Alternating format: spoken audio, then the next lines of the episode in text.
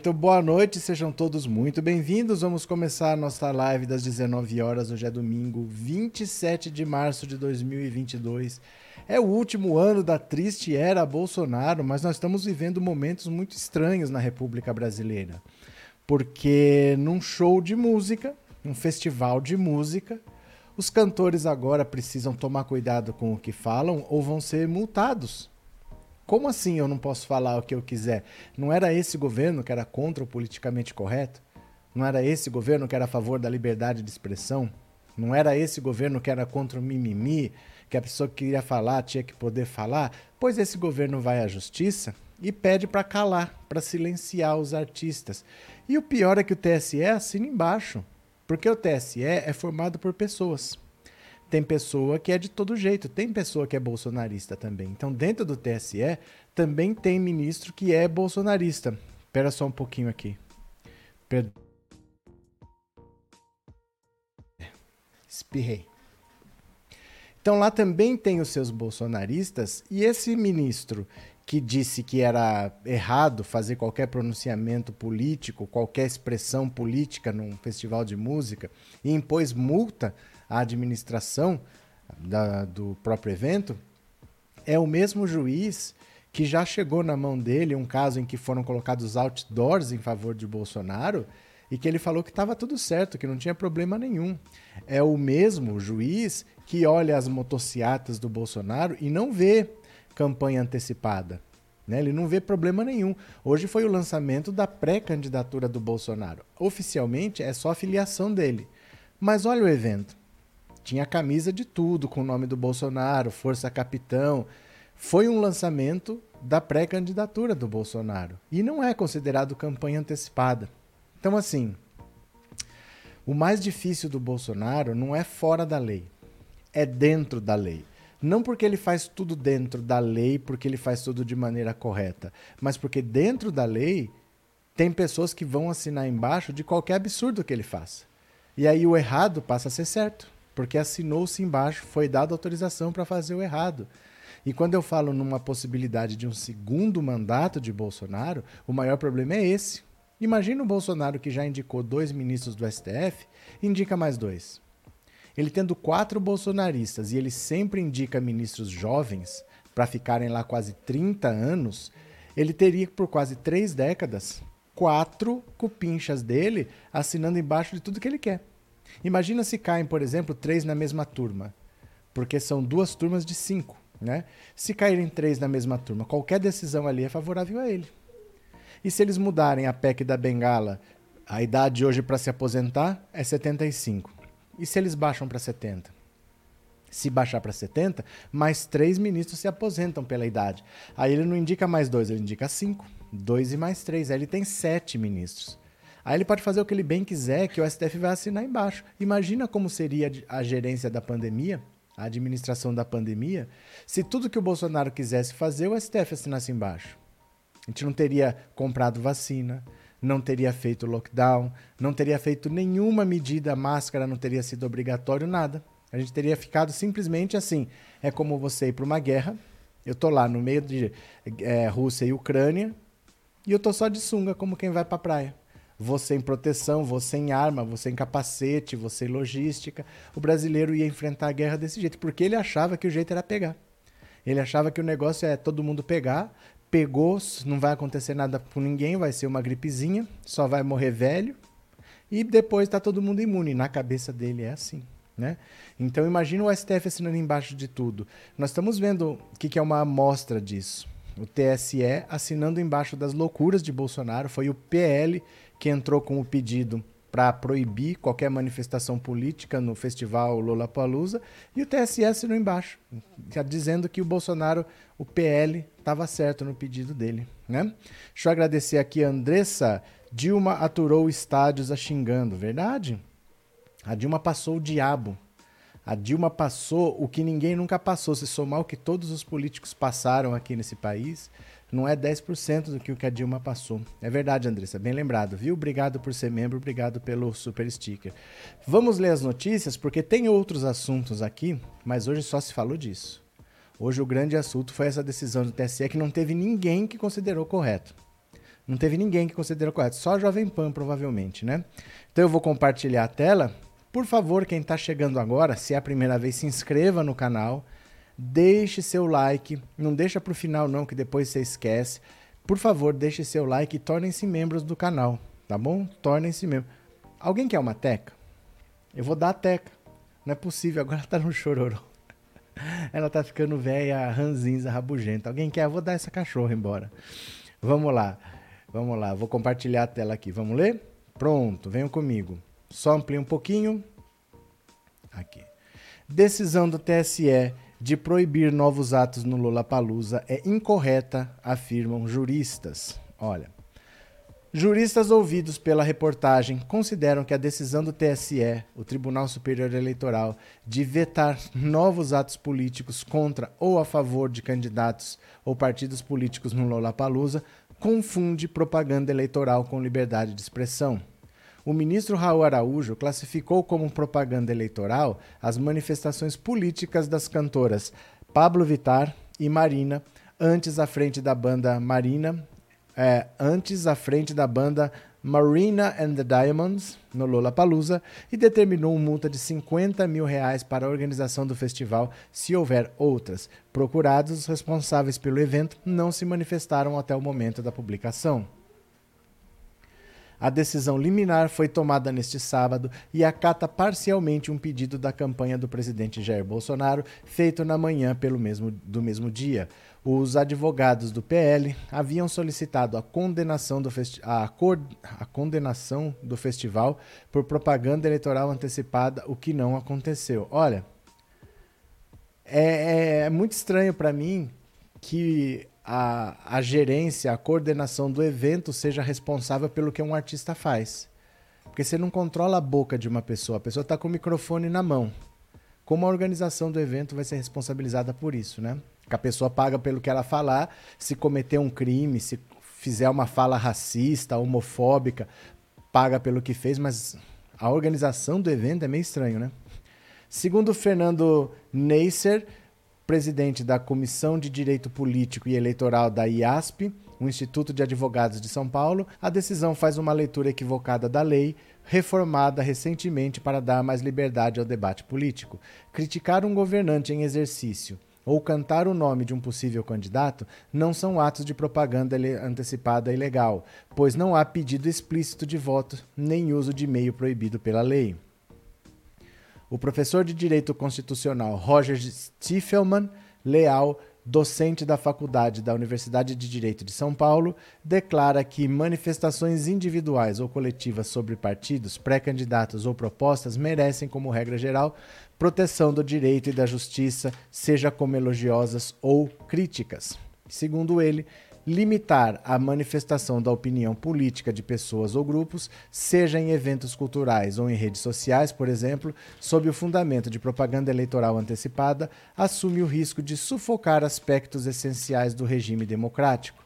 A todos de Pablo Vittar a Alan dos Santos, é assegurado o direito de expressar democraticamente opiniões críticas sobre candidaturas, partidos, governos e decisões de agentes públicos. Fazer propaganda eleitoral e expressar opiniões pessoais são política, não merecem ser confundidos sob pena de identificar a aplicação da lei eleitoral a condenável ato de censura.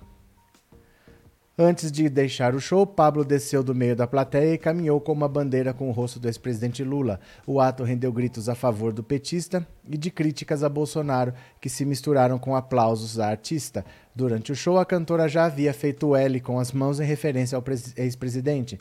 Já a Marina xingou Bolsonaro e o mandatário russo Vladimir Putin.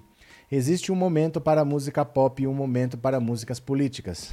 F-se, Dofa-se Putin, dofa-se Bolsonaro. Estamos cansados dessa energia.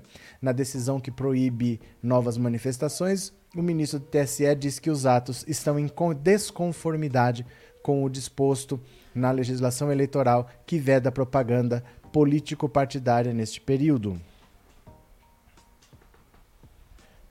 De uma aparição das fotografias e vídeos colecionados aos autos, percebe-se que os artistas mencionados fazem clara propaganda eleitoral em benefício de possível candidato ao cargo de presidente da República, em detrimento de outro possível candidato, em flagrante desconformidade com os disposto na legislação eleitoral que veda, nessa época, propaganda de cunho político partidário em referência ao pleito que se avizinha. Vera Chemin advogada constitucionalista e mestre em administração pública pela FGV, disse que não é correto classificar como propaganda eleitoral os atos realizados por Pablo e Marina, já que não envolvem pedido explícito de voto, menção à candidatura ou exaltação às qualidades pessoais dos candidatos. Ela afirma que o eleitor pode usar a qualquer tempo bandeiras ou broches adesivos ou adornos semelhantes com a forma de demonstrar suas preferências pelo partido político ou candidato. Conforme se pode depreender da legislação apresentada, o uso de bandeiras é permitido em qualquer tempo, desde que o eleitor não exalte as qualidades pessoais do pré-candidato. Uma, Marina, xingou o Bolsonaro. Isso é liberdade de expressão, não é propaganda. Se ela tem antipatia ou simpatia, isso não tem nada a ver. E quanto a Pablo Vitar, se ela pegou só a bandeira e não falou nada além disso, não configura propaganda eleitoral antecipada. Se ele mencionou o Lula, se ele exaltou alguma qualidade pessoal, aí seria. A, ainda segundo Daniel Sarmento, professor de Direito Constitucional da Universidade Estadual do Rio de Janeiro, essa decisão do TSE pode ser vista como um enquadramento contrário à própria democracia. Calar a voz da sociedade, a voz dos artistas num tema dessa importância, um tema político, isso é atingir o próprio âmago da democracia. Sarmento também concorda com essa, que essa ação foi equivocada. É um show de música, as pessoas não estão ali por conta da propaganda eleitoral ou da eleição. Ali foi exercício de liberdade de expressão. Segundo o professor, essa decisão gera um efeito de censura, já que, segundo, quando há esse movimento de proibir a manifestação de pensamentos, ocorre danos não só àquele que deseja expressar sua opinião, como também estende esse dano a todo o público. Olha, o artigo continua, continuemos aqui. É difícil entender como pessoas que são pagas com dinheiro público para julgar o que é certo e errado julgam conforme suas próprias convicções. Foi julgando como esse juiz está julgando que o Lula foi preso. Foi porque um juiz especificamente não gostava do Lula, queria prender o Lula para ficar famoso, para fazer sucesso, para depois galgar posições, que ele fez o que ele fez. E a gente vê que o Sérgio Moro não é um caso isolado. Há dentro da justiça muito posicionamento político, sim, e eles falam em escola sem partido, a gente precisa de justiça sem partido, a gente precisa de quartel sem partido, a gente precisa de igreja sem partido. Mas aí não, tudo pode, né? Pode o ministro julgar conforme a preferência partidária dele, ele já tem outras decisões favoráveis ao Bolsonaro, ele nunca deu decisão nenhuma contra Bolsonaro. Ah, então aí tudo bem ter partido. Né? Em qualquer outro lugar não pode. Interessante isso. Lá pode. Maria Elisa faz campanha todo dia com nosso dinheiro TSE vendido. Jaqueline, me parece um recado deles para as eleições. Vão querer colocar mordaça nos adversários e eles vão poder fazer o que quiserem. Cadê? Adelino, povo não para fora Bolsonaro sim. Cadê? Lito, o festival Lollapalooza tá fritando, ele tá doidinho. Tá certo. Vocês sabem que algumas palavras eu não vou falar, né? O YouTube tem algumas regras aí. É... Valdemir Moro, um imbecil na Alemanha. O que, que tem a ver? É, Euzinha aqui, o telefone CNPJ e e-mail da empresa estão errados. Petição deverá ser cancelada. Do que você está falando, meu caro? É, Darlete, daqui a pouco nem nós poderemos nos manifestar. É. É assim, toda censura é assim é uma tesoura que começa a cortar, corta, corta, não pode, não pode, não pode, mas é uma censura que é uma tesoura que não para. É uma fome que não acaba nunca, né? É... Professor Roberto Carlos, deputado federal. Quem seria o professor Roberto Carlos? Quem seria o professor Roberto Carlos? Se você conhecer o professor Roberto Carlos, você me apresenta, tá bom? Porque se ele for o candidato, talvez você vote na pessoa errada, se o professor Roberto Carlos for o candidato. Valeu? Cadê? Boa noite, quero ver calar o Brasil inteiro. O Marina, se você, dependendo da sua idade, você já viu. Por mais de 20 anos. Depende da sua idade, mas dependendo da sua idade você já viu. Não acha que essas coisas não aconteçam. Porque dependendo da sua idade você já viu, eu me lembro muito bem. Né? Demetrios, boa noite. Não tem como controlar manifestações espontâneas. Tem. Quantos anos você tem? Tem. Já vi isso acontecer por 20 anos nesse país. Né?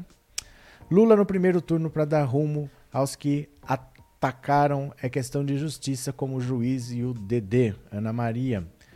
Aécio Assis, o povo já não aguenta mais esse governo, ele faz propaganda todo dia, outros não podem fazer direitos iguais. Tem mais aqui, viu? Jaqueline, boa noite, bem-vinda. Pronto. Dionísia, Bolsonaro está revoltadinho porque, porque está passando vergonha. Olha, 20 minutos de live, por favor, não esqueçam de dar o like. Tornem-se membros para ajudar o canal tá? Não teve nenhum super chat, nenhum super sticker. Eu tô lendo mensagem de vocês. Eu não sou como os canais que só leem mensagens pagas, que só leem mensagens de membros, mas colaborem, tá? Colaborem porque eu, é uma troca. Eu tô aqui lendo de todo mundo, mas colaborem também. Vamos ler mais uma. Olha. Políticos criticam decisão do TSE e relembram motociatas de Bolsonaro. Olha só. A decisão do TSE de vetar atos políticos no Lollapalooza foi criticada por diversos políticos nas redes sociais. O tribunal considerou que a cantora Pablo Vittar fez campanha antecipada para o ex-presidente Lula ao abraçar uma bandeira do petista e se manifestar contra o presidente Jair Bolsonaro. Quem acionou o TSE contra a artista e o festival foi o PL, Partido de Bolsonaro. Mais cedo, a sigla promoveu um evento com a presença do presidente. A princípio, foi divulgado que se tratava do lançamento de sua pré-candidatura. Depois, para não correr o risco de ser acionado por propaganda antecipada, o partido disse que se tratava de um evento para celebrar as filiações da sigla. Nas redes sociais, a decisão do TSE e o evento de Bolsonaro foram mencionados por diversos políticos, que questionaram a legalidade da proibi proibição de manifestações políticas em um evento privado.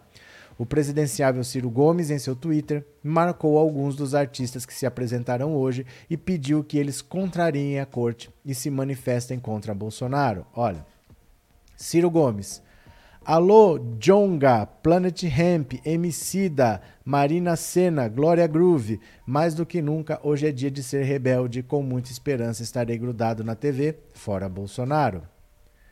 Presidente do Cidadania, Roberto Freire, Freire observou que a decisão do TSE fere o direito à liberdade de expressão. Olha, essa decisão monocrática do ministro do TSE deve ser derrubada em respeito à nossa Constituição, que garante a liberdade de expressão, parece-me uma decisão estulta. Outros políticos, como os senadores Randolph Rodrigues e Humberto Costa, questionaram o TSE sobre atos anteriores de Bolsonaro que podem configurar propaganda antecipada, como as motociatas do presidente. Olha, Randolph Rodrigues, caríssimo ministro Raul Araújo do TSE. Por acaso a foto abaixo não caracteriza campanha antecipada e ofensa à democracia? Ou o martelo do julgamento só pesa contra as manifestações do Lula Palusa? Em evento, Bolsonaro elogia Ustra e diz que. Blá, blá, é a manchete aqui, né? O título. Fernanda Melchiona. Ano passado, acionei o Ministério Público Federal denunciando campanha eleitoral antecipada de Bolsonaro com dinheiro público nas motociatas. Até hoje, só recebi silêncio. Agora, o TSE decide que manifestações políticas espontâneas em um festival de música são proibidas. O nome disso é censura. Zeca Dirceu. Vejam só, o ministro Raul Araújo, do TSE, que classificou como propaganda eleitoral as manifestações dos artistas no Lollapalooza no mês passado, negou o liminar do PT para retirar outdoors criminosos de Bolsonaro. Mais um juiz parcial, discípulo desse desgoverno e aluno de Moro. Aí, Rogério Carvalho. Qual é o critério TSE? Bolsonaro com a camisa é melhor já ir se acostumando. Bolsonaro 2022? Pode. Pablo Vittar com a bandeira do Lula? Não pode.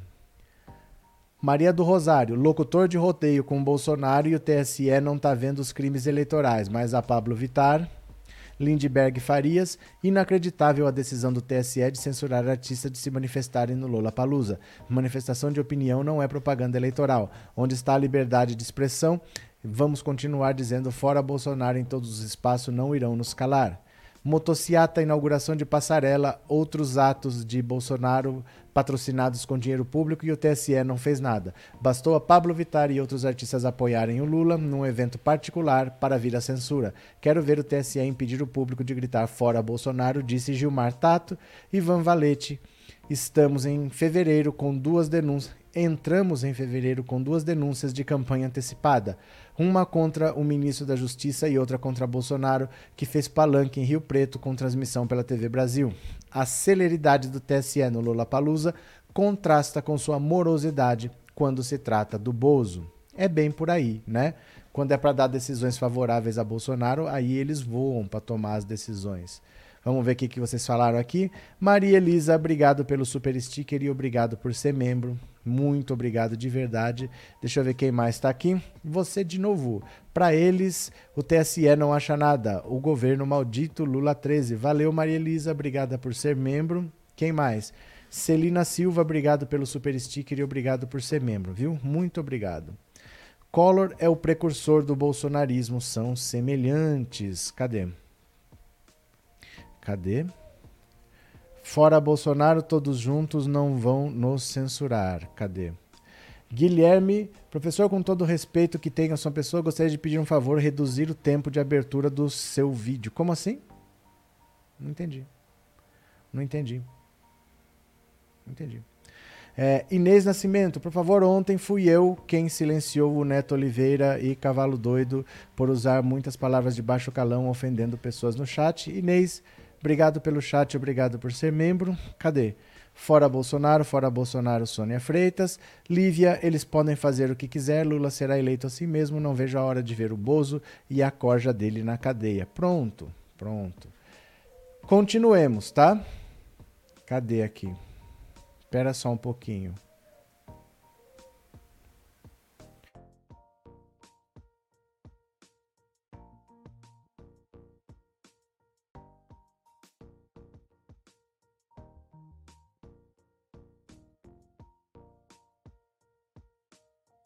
Desculpa, tô sem o som. A Teca tá carente, gente. A Teca fica duas horas de live chorando aqui agora. Não sei o que, que ela tem. Acho que ela quer ir pra rua, mas tá chovendo. Vamos ver. Vamos lá. Pronto. Marcelo D2 vai ao STF para derrubar o veto a manifestações políticas no Lollapalooza. Cadê? O rapper Marcelo D2 deu uma procuração ao advogado Antônio Carlos de Almeida Castro, o Cacai, para que ele tente derrubar a liminar do TSE que impõe multa ao festival Lollapalooza caso artistas se manifestem politicamente durante seus shows. Marcelo D2 se apresenta neste domingo no evento. A ideia partiu do deputado federal Marcelo Freixo, que também é candidato ao governo do Rio. Depois de conversar com o artista, Freixo fez a ponte entre ele e o advogado. Kakai afirma que está em uma corrida contra o relógio, já que o Marcelo D2 se apresenta logo mais no festival. Além de ir ao STF, ele vai apresentar um recurso ao próprio TSE para tentar derrubar a decisão. Ela é claramente inconstitucional e arbitrária, uma ofensa à liberdade de expressão e à manifestação artística. O ministro Raul Araújo, do TSE, classificou como propaganda eleitoral as manifestações políticas das cantoras Pablo Vittar e Marina no Lollapalooza e determinou multa de 50 mil para a organização do, do festival se houver outras. A decisão liminar proíbe manifestações a favor ou contra qualquer candidato ou partido político e foi tomada no sábado ela acata parcialmente o pedido da campanha do presidente Jair Bolsonaro, realizado na manhã daquele mesmo dia. Os advogados do PL também tinham solicitado condenação do Lula Palusa por propaganda eleitoral antecipada, o que não ocorreu. Olha, é por isso que eu falo para vocês. Quando a gente fala, ai, mas eu não quero o Alckmin, porque eu não aceito. Gente, a opção ao Lula é o Bolsonaro. O Bolsonaro está fazendo exatamente isso. Ele não tem o menor escrúpulo de usar esses bolsonaristas que estão andando por todo colado aí para rasgar as leis, para rasgar a Constituição. É claramente ilegal. Mas o que, que o ministro do TSF fez? Foi lá e assinou embaixo.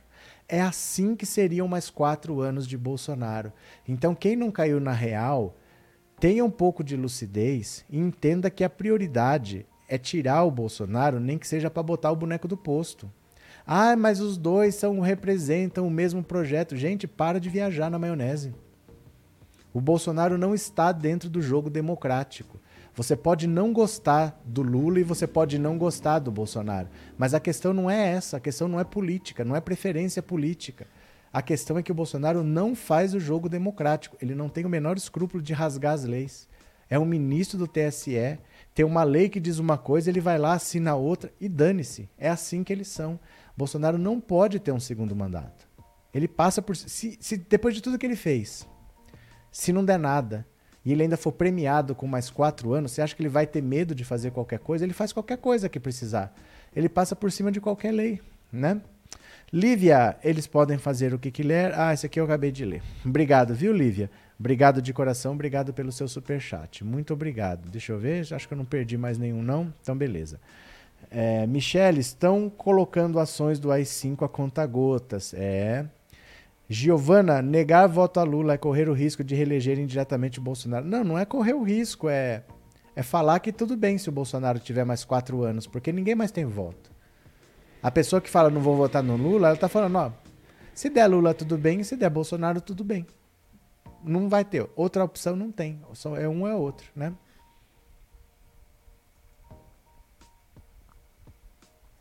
É assim.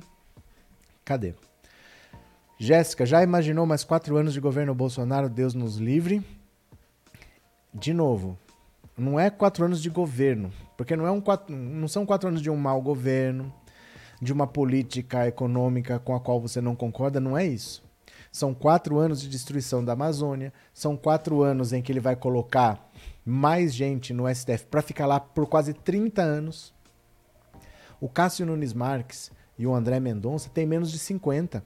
Eles têm 48. Aí eles vão ficar lá até os 75. Eles vão ficar lá 27, 28 anos, quase 30. Quase três décadas. Então não são mais quatro anos. O Bolsonaro vai ter influência sobre o STF por 30 anos ainda. Ele vai ter quatro ministros lá. Se ele revogar a PEC da Bengala e baixar a idade de aposentadoria de 75 para 70, ele vai ter sete por 30 anos, que ele vai capaz de colocar alguém lá com 12 anos para ficar até os 75, né? Isso é um perigo. Conceição Bragança, obrigado por ter se tornado membro, viu? Obrigado pelo apoio, obrigado pela confiança e bem-vinda. Muito obrigado, viu? É, Drowsy Rutherford, não era toalha, não era bandeira, era uma toalha com a foto do Lula. Então vamos entrar com recurso no STF. A Teca deve estar chorando diante de tantos absurdos e injustiças no Brasil de Bolsonaro. É, acho que ela só quer ir pra rua dar uma volta no quarteirão, viu? Deixa eu ver aqui, ó. É, Carlos Guerra, mais quatro anos de Bolsonaro e o Brasil vai voltar a ser colônia e o povo escravo. Eu não sei se o Brasil aguenta. Porque eles são destruidores mesmo. Assim, se, se devastar a Amazônia toda, passar asfalto por cima e transformar de estacionamento, para eles está tudo bem. Se acabar com Fernando de Noronha, acabar com o ecossistema, tudo, para eles está tudo bem. Eles não estão nem aí. Se pegar fogo o Pantanal inteiro, eles não estão nem aí. Eles vão destruir se eles fizeram o que fizeram em quatro anos e ficar impune e ainda ganhar mais quatro, ó, a destruição da Amazônia esse ano, anota que vai ser a maior de todos os tempos. Vai ser a maior de todos os tempos, porque ele sabe que o Bolsonaro vai perder, então é o ano para fazer.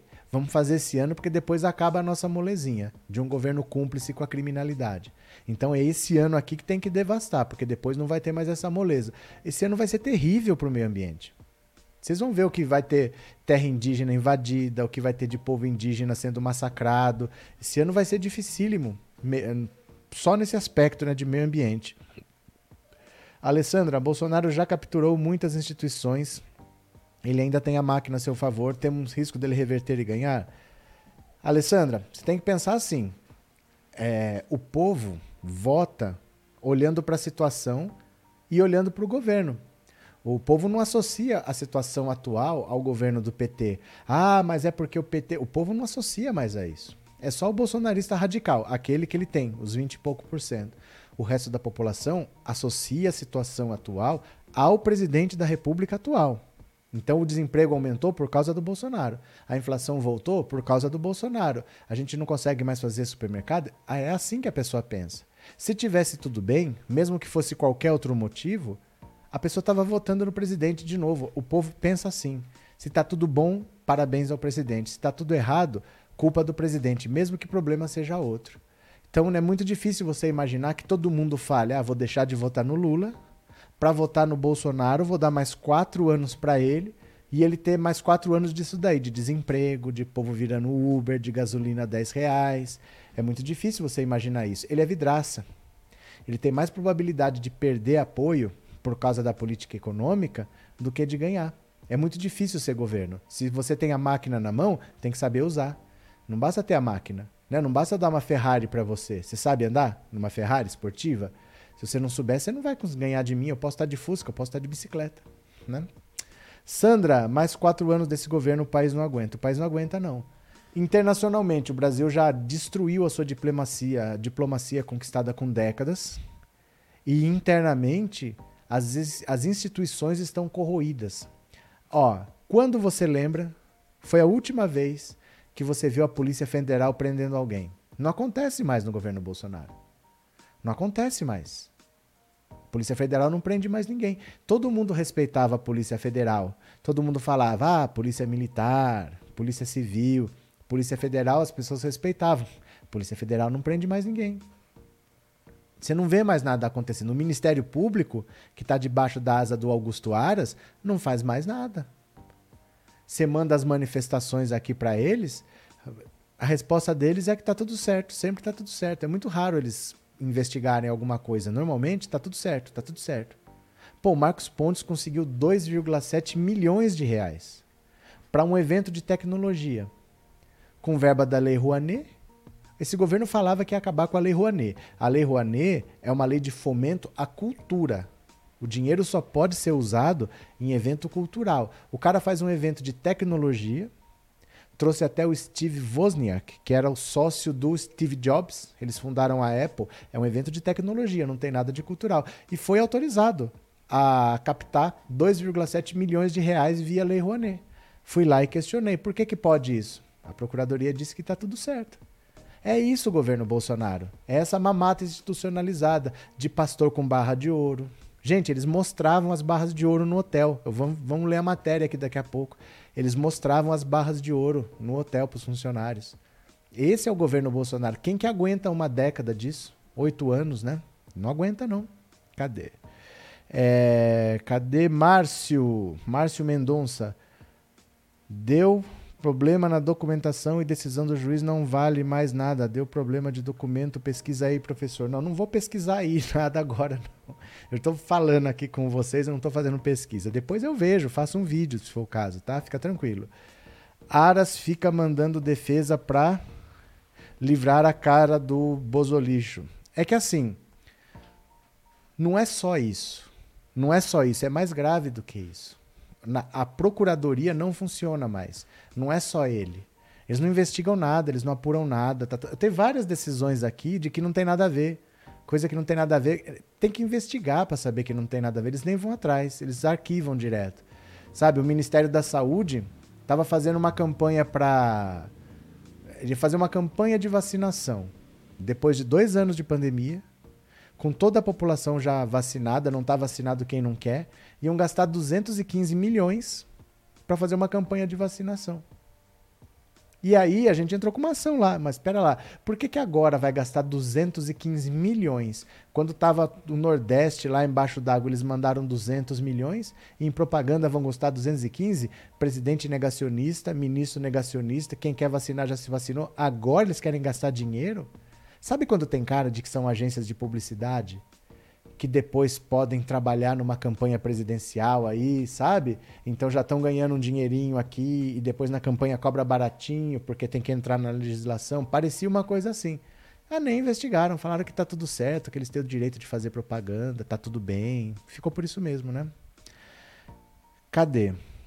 Gente, não caia na provocação barata e baixa da turma do Bozo mete Lula nele, Marcos Omena. Pronto. Bozo é o semiditador, sabe velho dos militares. Não entendi, Milton. Não pode demitir o Aras? Não, ele tem mandato. Ele tem mandato de dois anos. Então o Bolsonaro indica, ele fica lá por dois anos. Quando acabar o mandato, ele sai. Mas antes, você pode pedir o impeachment dele. Você pode pedir o impeachment, como pode pedir impeachment do presidente, de ministro do STF, de ministro de Estado, de ministro do, de Procurador-Geral da República. Você pode pedir o impeachment. Mas precisa o STF aprovar, precisa de um monte de coisa, né? Não, não consegue. Na prática, você não consegue mexer, não. Cadê? Tem muito gado desmiolado aqui. No mundo tem, Zé Roberto.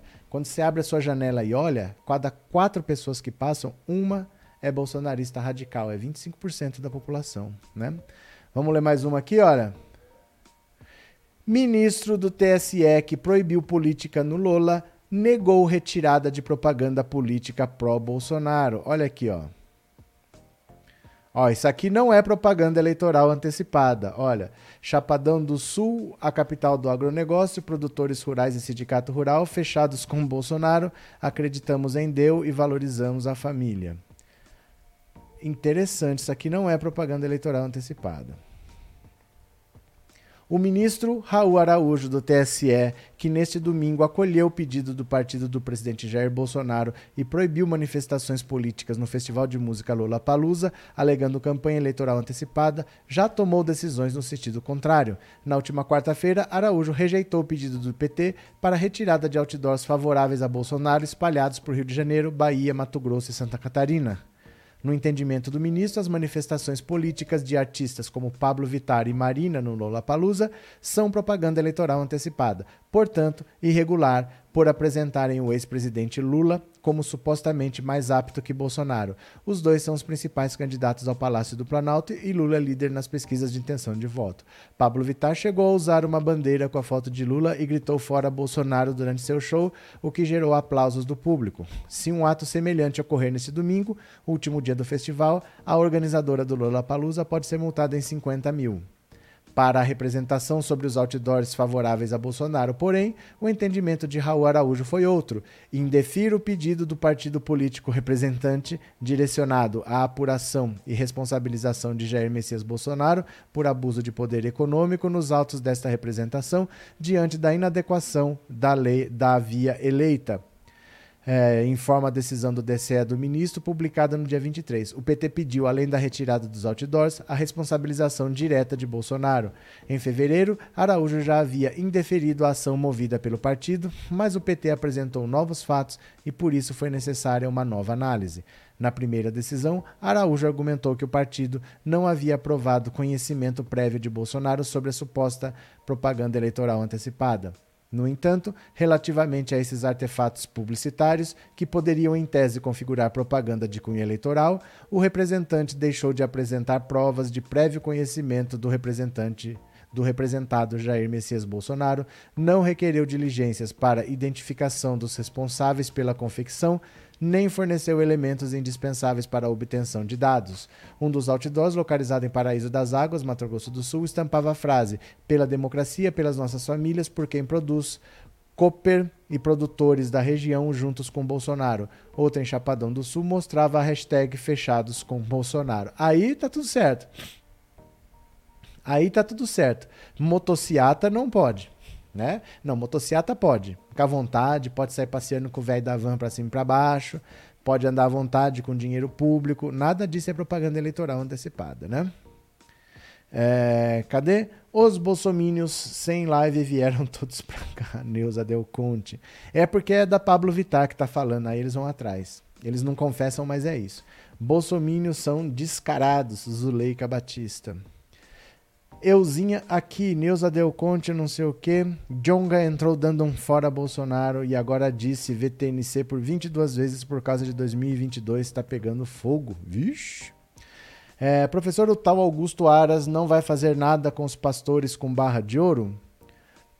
Tá investigando. Ele pediu autorização do, do STF para investigar.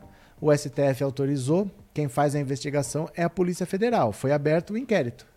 Mas aí é assim tem que abrir o um inquérito, as pessoas vão ser chamadas para prestar depoimento, a Polícia Federal vai colher provas, aí manda para eles, aí a Procuradoria manda para o STF.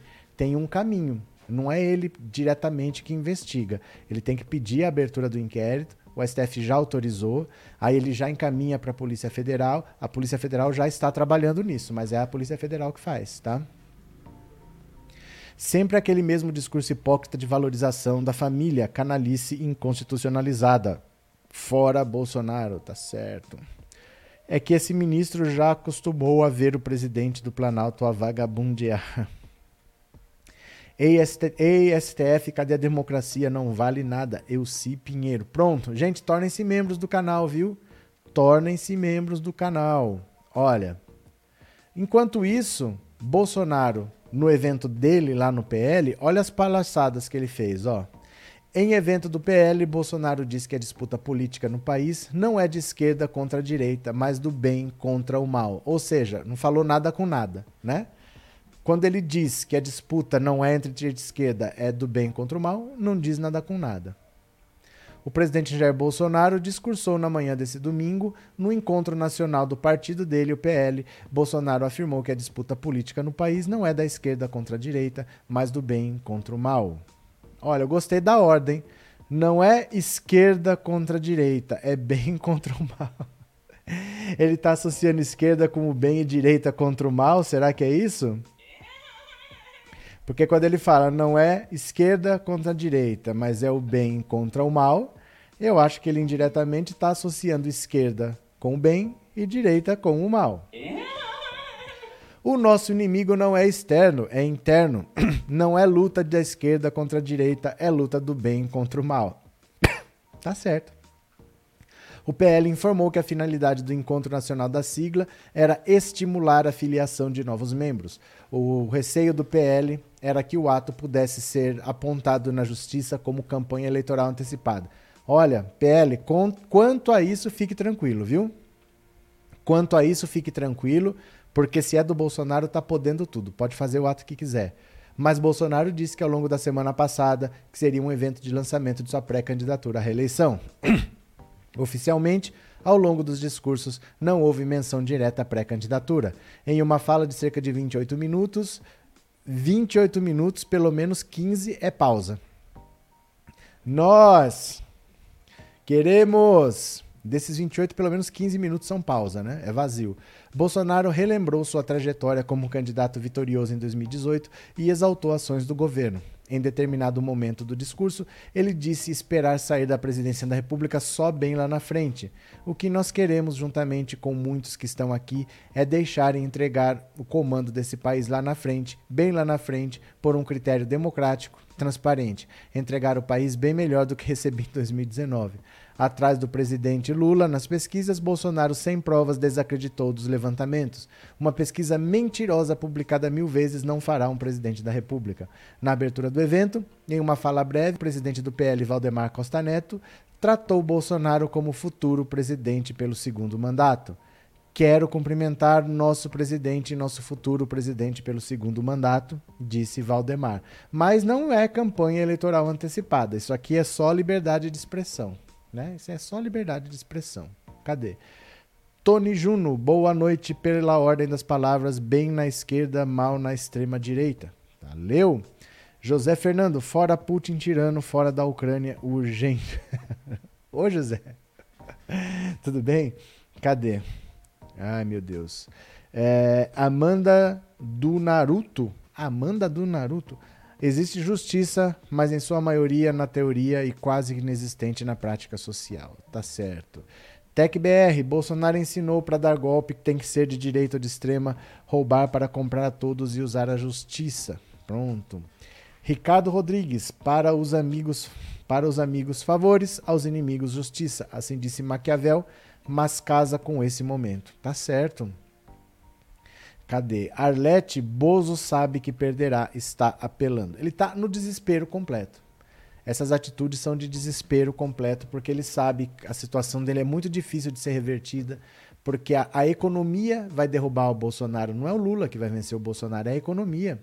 O Paulo Guedes não tem solução para o desemprego, ele não tem solução para a inflação, ele não olha para o trabalhador, ele só olha para o mercado financeiro. É muito difícil a situação é, quando você pensa assim, o que, que vai acontecer durante o ano, vai ser um ano difícil. achar que as pessoas vão achar, ah, não, vamos dar mais quatro anos para esse governo, é muito difícil, viu? Olha o Ciro Gomes dando palpite errado aqui, ó.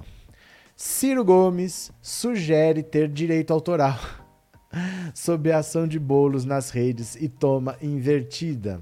Ai, Ciro Gomes.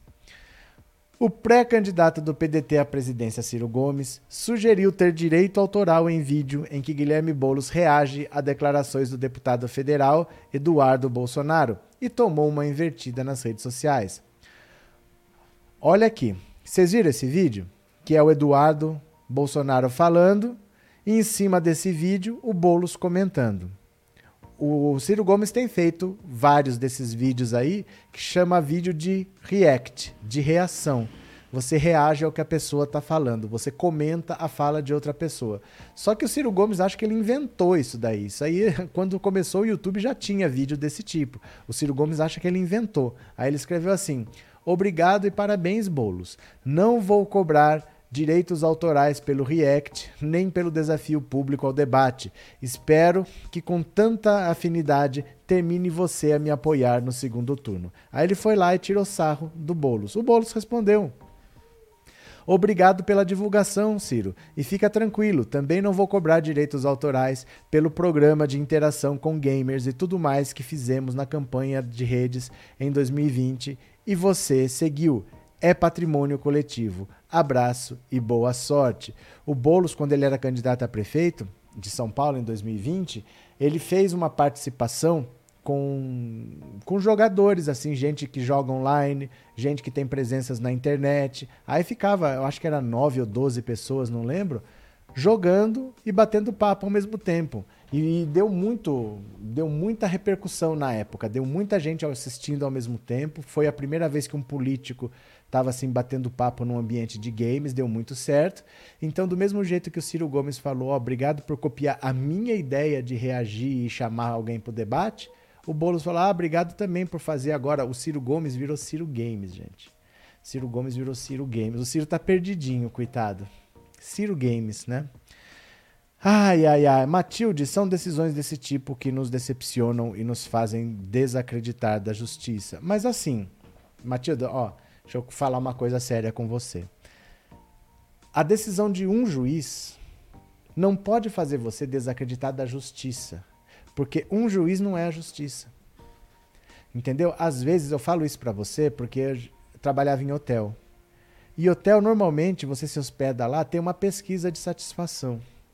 Aí quando passa o fim de semana, na segunda-feira tem uma reunião com todos os departamentos para a gente explicar aquelas reclamações. Por que, que o cara reclamou da comida, reclamou da limpeza, reclamou, sabe, da manutenção de alguma coisa. Você tem que dar uma resposta, que essa resposta depois é encaminhada para o cara lá. E às vezes o cara teve... Ele encontrou uma pessoa com um atendimento que ele não gostou. Aquela pessoa atendeu mil pessoas, todo mundo satisfeito alguma coisa aconteceu que não era nem o que a pessoa queria. Às vezes a pessoa estava, sabe, fazendo hora extra, estava sobrecarregado, foi colocado lá sem treinamento, mais de mil, ele deu conta de 999. Aí uma pessoa reclama e fala que a equipe não presta. Ah, mas a equipe, mas a equipe não presta? Ou será que uma pessoa, em um atendimento, ninguém é perfeito? Né? De mil atendimentos que a pessoa fez, em um não foi nota 10, foi nota 9, e aí você, ah, a, a equipe não presta. Será que não é assim? Não volto mais nessa loja, mas será que a rede de lojas é uma atitude de uma pessoa? Você vai deixar de ir num lugar por causa de uma atitude de uma pessoa? Às vezes a gente exagera. Se a gente desacreditar da justiça, acabou. A gente não pode desacreditar da justiça. Quando a gente estiver descontente, a gente tem que ir lá e brigar para mudar, que demora, que não é fácil. Mas você vai ter uma vitória aqui, vai ter uma vitória ali, e a gente vai conseguindo virar o jogo. Né? Por exemplo, por que, que você acha que eu me exponho? Eu não me exponho porque eu acho que é legal é, ficar comprando briga com bolsonarista, mas alguém tem que fazer. Ó, alguém tem que ir lá e falar: não, ó, vamos denunciar o tal do Daniel Silveira. Ó, vai lá, faz a denúncia. Ele não foi preso? Vai ter que ser julgado uma hora. Vai ter que ser uma hora, ó, Tribunal de Justiça de São Paulo, faz a denúncia lá, ó, Bruno Monteiro Ayub, é o monarque, vai lá, faz a denúncia. Ó, Tribunal de Justiça de São Paulo, Adriles Reis Jorge. Você vai lá, faz a denúncia por causa daquele gesto lá, ó. Bia Kisses. Vai lá, faz a denúncia. Você vai fazendo a denúncia, ó, ó. Kim Kataguiri, improbidade administrativa, vai lá e faz. E é assim. Tem que tentar, a gente tem que acreditar. A gente não pode desistir por causa de um juiz que tomou uma atitude. A gente tem que continuar lutando, tem que continuar tentando, porque senão a gente está morto, né? A gente tem que estar tá morto, tem que lutar. Acabou a Rouanet, seus esquerdalhas lacradores. Ah, Leomar, foi bom você ter falado, porque eu não te mostrei aqui, ó. Cadê? Não acabou, não. E o Marcos Pontes conseguiu captar 2, não tá aqui. O Marcos Pontes conseguiu captar 2,7 milhões de reais para um evento de tecnologia, que nem é para isso. Eu vou pegar aqui para você ver. A Lei Rouanet tá toda para os amigos do Bolsonaro. O Marcos Pontes conseguiu captar 2,7 milhões de reais para um evento de tecnologia. Tá aqui, ó. ó.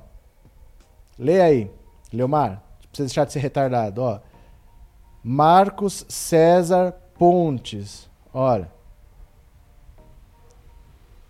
Tá aqui a representação, porque ele conseguiu captar via Lei Rouanet 2,7 milhões de reais para um evento de tecnologia. Lei Rouanet é para evento de cultura. Por que será que ele conseguiu captar?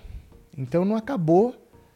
E pior, está sendo usada para outros fins desde que seja ministro do governo. Olha, Leomar, é, me dá uma pena ver como tem gente idiota sendo usada como você. Você acha que acabou. Quem está se beneficiando é o próprio governo da Lei Rouanet e nem é para cultura, é para evento de tecnologia. Me dá pena de ver gente tão alienada contra você. A gente vai na justiça para fazer funcionar.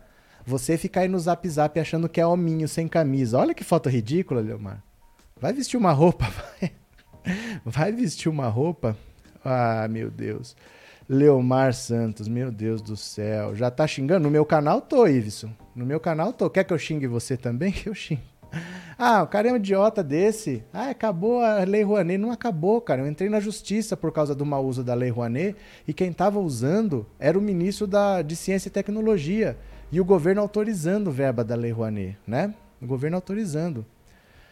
Olha, cadê a foto do Leomar? Cadê? Não vou nem ver que ninguém merece, né? Agora aqui, ó. Outra invertida, o Ciro Gomes tomou outra pancada. Vamos vendo. Juliano Medeiros do PSOL aponta desespero de Ciro Gomes e lembra o seu passado com o ACM. Vixe, vixe, vixe. O presidente do PSOL, Juliano Medeiros, criticou severamente Ciro Gomes, pré-candidato do PDT a presidente da República. Em sua conta no Twitter, Juliano escreveu nesse domingo: candidato a presidente, ó, presidente do PSOL falando para Ciro Gomes, candidato a presidente que beijou a mão de ACM, teve ruralista de vice e correu atrás do Centrão até o último minuto de 2018, agora quer pagar de rebelde. Tenta ridicularizar lideranças de esquerda para apagar uma vida inteira de contradições, mas só demonstra desespero mesmo. Vixe, vixe, vixe. Hoje é o dia de dar pancada no Ciro Gomes. O que será que aconteceu? O que será que aconteceu?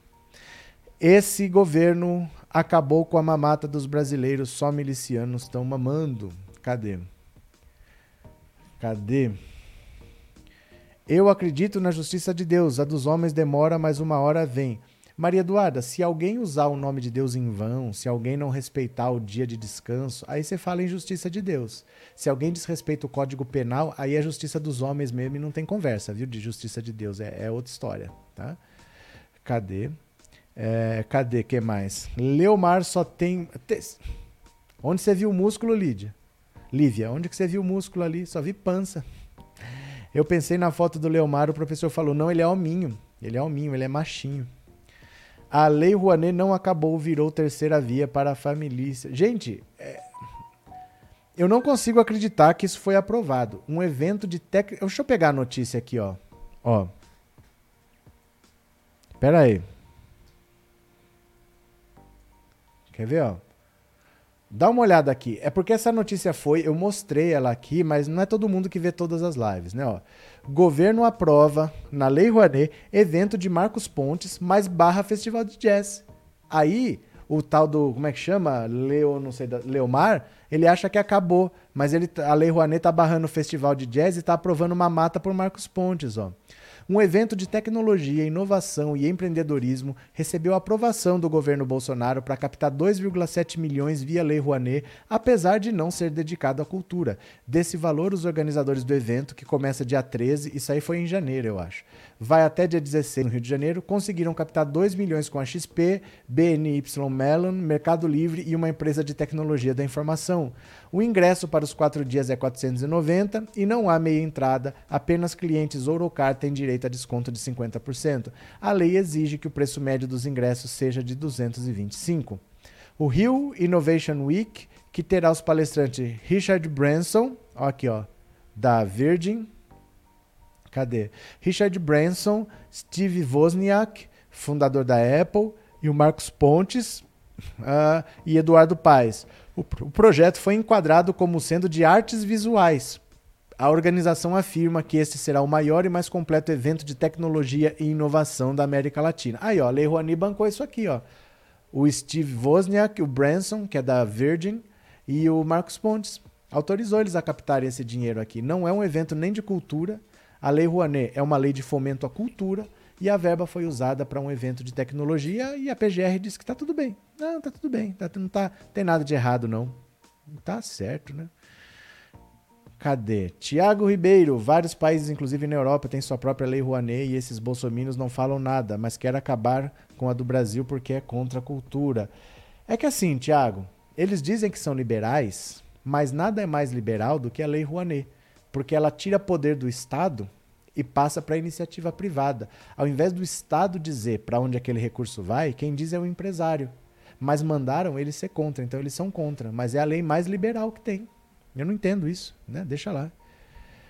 Para Ciro Gomes, quem não lhe apoia é bandido. Cadê quem mais? Eduardo Cisdelli. Professor, a coisa tá osso. Hoje tem até mendigo bolsonarista, vai vendo. Tem, tem. Mas também deve ter banqueiro petista, então tá tudo certo. Cadê? José Maria, adoro o professor, ele tem resposta na ponta da língua. Gente, o professor Roberto sabe o que está falando. Hum, José Maria, abraço para você.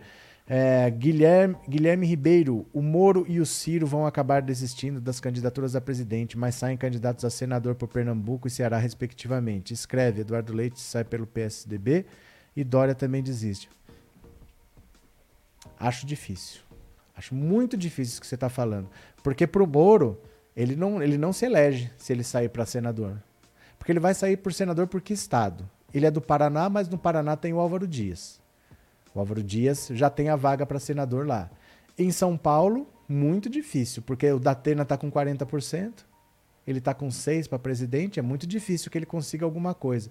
E por Brasília, vai concorrer a Damares, com apoio do Bolsonaro, vai concorrer a Bia Kicis, tentando apoio do bolsonarismo. Não sei quem de direita vai votar no Sérgio Moro lá em Brasília. Então é muito difícil ele se eleger. É, ele se eleger senador. Muito difícil. E o Ciro Gomes é difícil que desista. Pode ser que ele desista, pode ser que ele continue na campanha sem dinheiro, que o PDT não está afim de gastar com ele. Mas é muito difícil o Ciro Gomes mudar ele não é. Ele tem muito orgulhoso para isso. Ele fala assim: ah, não vou mais ser candidato a presidente, vou ser candidato a outra coisa. Porque o projeto dele não é ser político, é ser presidente. Ele acha que o Brasil merece ter o Ciro Gomes de presidente. A arrogância dele não é que ele quer um cargo. Ele não quer vencer uma eleição, ele quer ser presidente, especificamente isso. Então eu não sei. O Dória não sei para onde que vai. O PSDB também não sabe para onde que vai. E com Dória, o comedor do leite, o PSDB só vai, só tá decidindo quem é que vai gastar dinheiro no fundo, né? PSDB não vai para lugar nenhum. Então, vamos ver o que acontece, né? Vamos ver o que acontece, mas é aquela coisa assim. Você lembra quando tinha o, o Schumacher na Fórmula 1 e o Rubinho dizia que não podia ganhar a corrida, ele tinha que ceder? Naquela época parecia que estava todo mundo decidindo quem é que ia perder para o Schumacher, né? Porque não tinha disputa com ele. Era disputa para ser segundo mesmo. Agora é a mesma coisa. Tem uma disputa pela presidência, que é Lula e Bolsonaro. O resto tá só gastando dinheiro dos partidos ali. Não sei nem para que, eles estão disputando. Todo caso. Ana Silva, o gado nem reclama do preço da gasolina, só quando mandar reclamar. Aí até aquela loira do posto aparece de novo, né? Cadê? PT lidera, liberava dinheiro para a parada gay. De onde que você tirou isso, Moriti? De onde que você tirou? Porque assim, primeiro de tudo, você tem que entender uma coisa. O evento que mais rende dinheiro para a rede hoteleira, pelo menos em São Paulo, é a parada gay. Você veja, eu não sei que. Eu não sei se vai ter, se não vai ter, por causa de pandemia, aquelas coisas. Mas você sempre pode fazer assim. Vê quando é num ano. Veja os hotéis em São Paulo para o ano seguinte, naquela mesma data. Já estão lotados para o ano seguinte. É o evento que mais gera dinheiro. Se fazia isso, fazia muito bem, porque a cidade ganhava muito dinheiro. Gente do Brasil inteiro vinha para isso. Agora, de onde que você tira que é o PT, eu não sei. Né? Não sei de onde que você tirou esse dado aí. Porque a prefeitura é do, era do. Era do João Dória, agora é do Bruno Covas. Eu não sei de onde que você tirou isso. O governo do estado não é, porque é do PSDB há muito tempo. Não sei de onde que você tirou isso, mas se fazia, fazia muito bem, porque é o evento que mais rende dinheiro para a cidade de São Paulo, muito mais que Fórmula 1, muito mais que Carnaval, é a parada gay. Se fazia isso, estava certo, né? Álvaro no Paraná, não sei, sempre votei nele, mas agora jamais. Tá certo, Ana Maria. É, Moro é o boneco doido. Moro é o nosso boneco doido, gente. O Moro não sabe para onde vai. Bozo, a noivinha do Aristides. Pronto. Deixa eu ver mais uma aqui, ó. Dá até aflição de falar. Janaína Pascoal. Janaína Pascoal. Olha ela aqui, ó. Meu Deus do céu. Janaína Pascoal defende censura do fora Bolsonaro no Lula Palu. Ah, não dá para acreditar nas coisas que essa mulher fala, essa Janaína Pascoal, gente. Olha.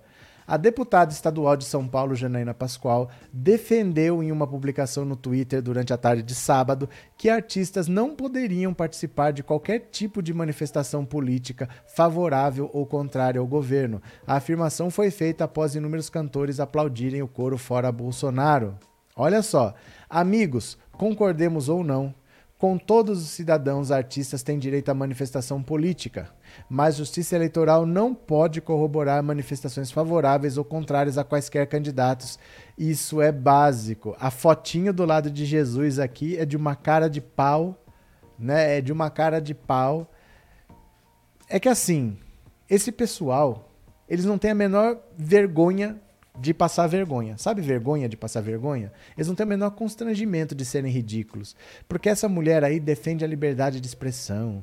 Tadinho do Mamãe Falei. Tadinho do Danilo Gentili. Tadinho do Monarque. Todo mundo tem direito à liberdade de expressão. Agora, se for contra o Bolsonaro, aí é propaganda eleitoral antecipada. Que gente maluca, né? Mas vocês sabem, né, que a gente vive na República da Cobra. A Janaína Pascoal avisou a gente que a gente vive na República da Cobra. Cadê aqui, ó? Ah lá. Janaína Pascoal.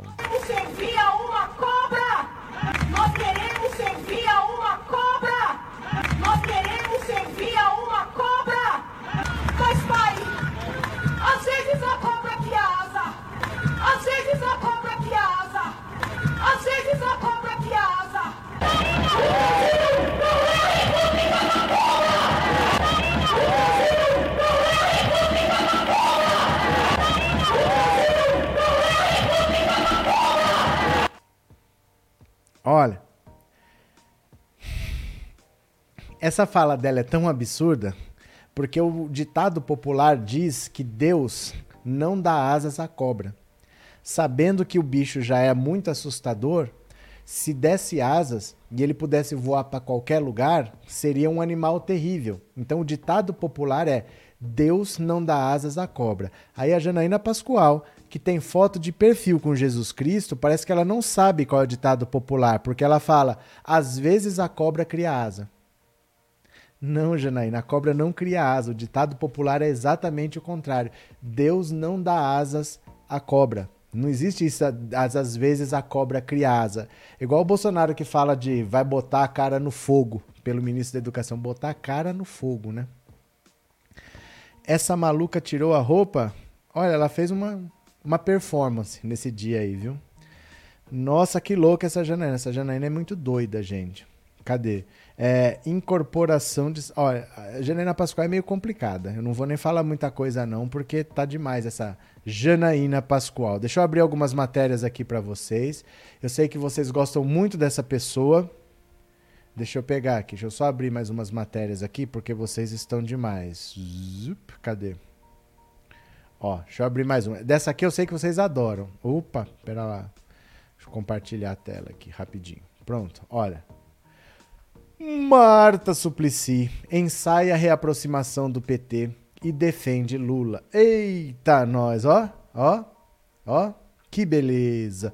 A ex-deputada, ex-prefeita de São Paulo e ex-ministra do Turismo e da Cultura, Marta Suplicy, revelou nesta semana ao UOL que tem planos de retornar à vida política. Em 2018, a também ex-senadora disse que desencanou da política, mas agora ensaia um possível retorno ao seu antigo partido, o PT. Não sou de olhar pelo retrovisor.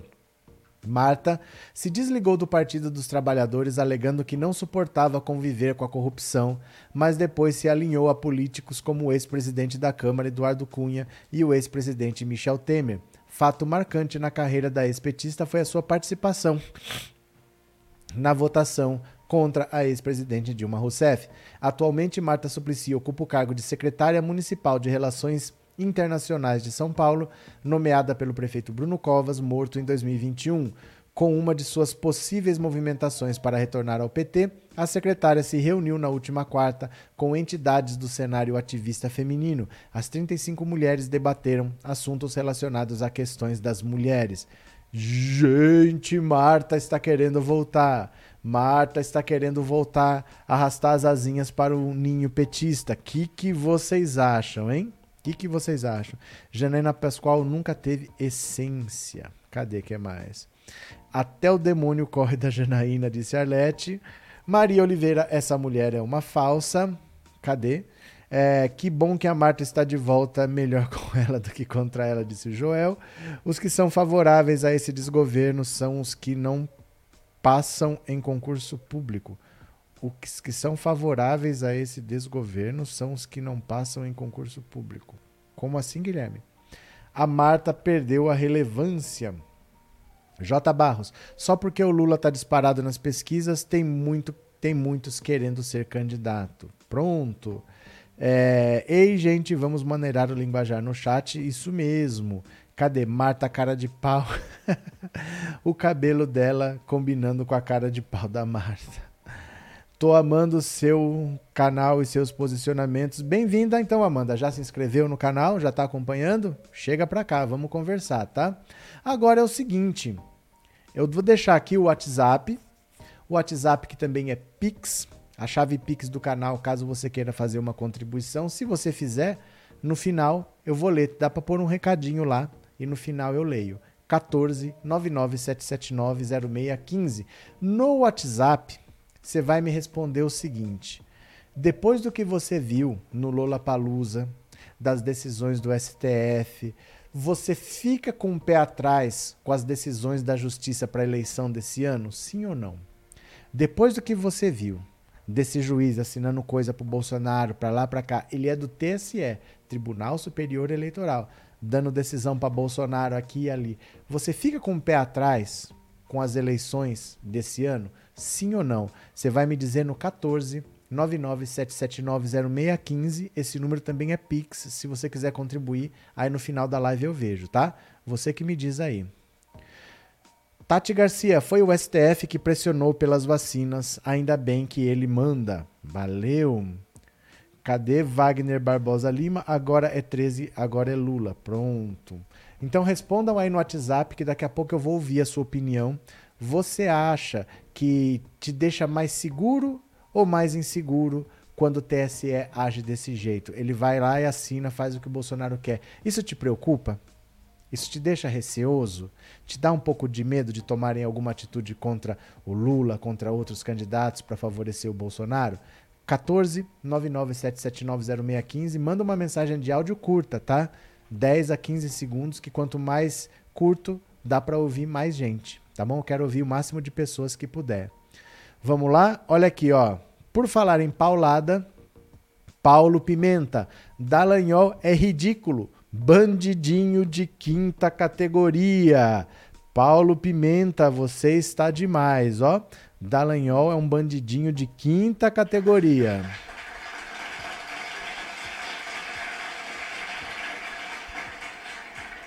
O deputado federal Paulo Pimenta criticou o ex-coordenador da Força Tarefa da Lava Jato de Curitiba, Deltan Dallagnol. É muito ridículo, um bandidinho de quinta categoria. Esse Deltan Dallagnol, aqui ó, o tweet dele, é muito ridículo. Vi um vídeo dele com a cara de choro, mentindo descaradamente e fico pensando, como pode essa mídia sabuja e um monte de micos adestrados ter dado o tratamento que deu para esse meliante, bandidinho de quinta categoria. Olha, eu vou te contar assim, esse Dallagnol, a hora que ele desaparecer da vida pública do Brasil, a gente vai ganhar muita coisa, viu? Porque enquanto ficar com um cara desse aí dando palpite, querendo dar opinião, querendo dizer que manda, que entende, e a imprensa dando voz para ele, deixando ele falar, meu Deus do céu, né? Bandido mesmo, disse Bel. José de Arruda, no TSE, só o Xandão. O Xandão vai ser o presidente do TSE a partir de agosto. Hoje é o Faquin mas ele faz parte do TSE. O Alexandre de Moraes é o vice, o presidente é o Faquin. Aí, quando chegar em agosto, ele assume a presidência para as eleições, né? Ei, Mar, Ei Marta, ei Suplicy, a terra plana capota. Eduardo Cisdelli. Cadê?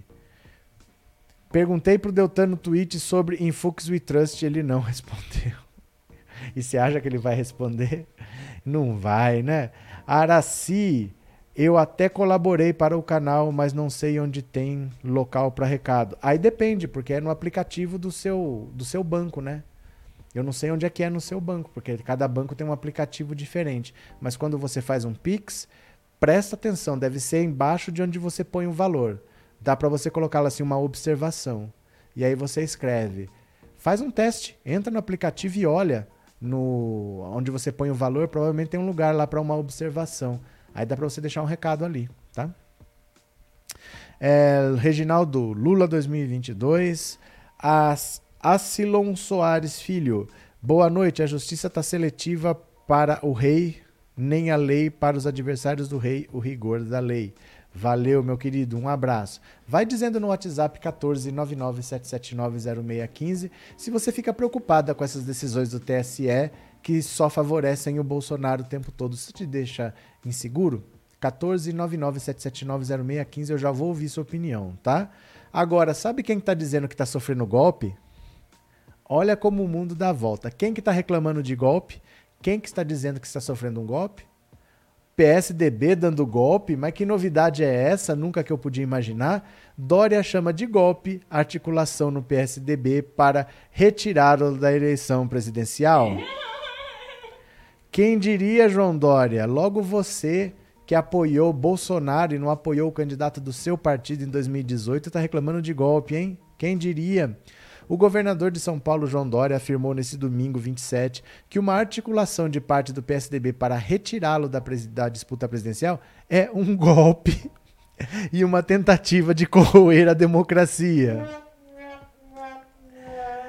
Em novembro do ano passado, Dória derrotou Eduardo Leite e Arthur Virgílio nas prévias tucanas, mas diante do seu fraco desempenho nas pesquisas, integrantes do PSDB não escondem a defesa de um recuo por parte do paulista.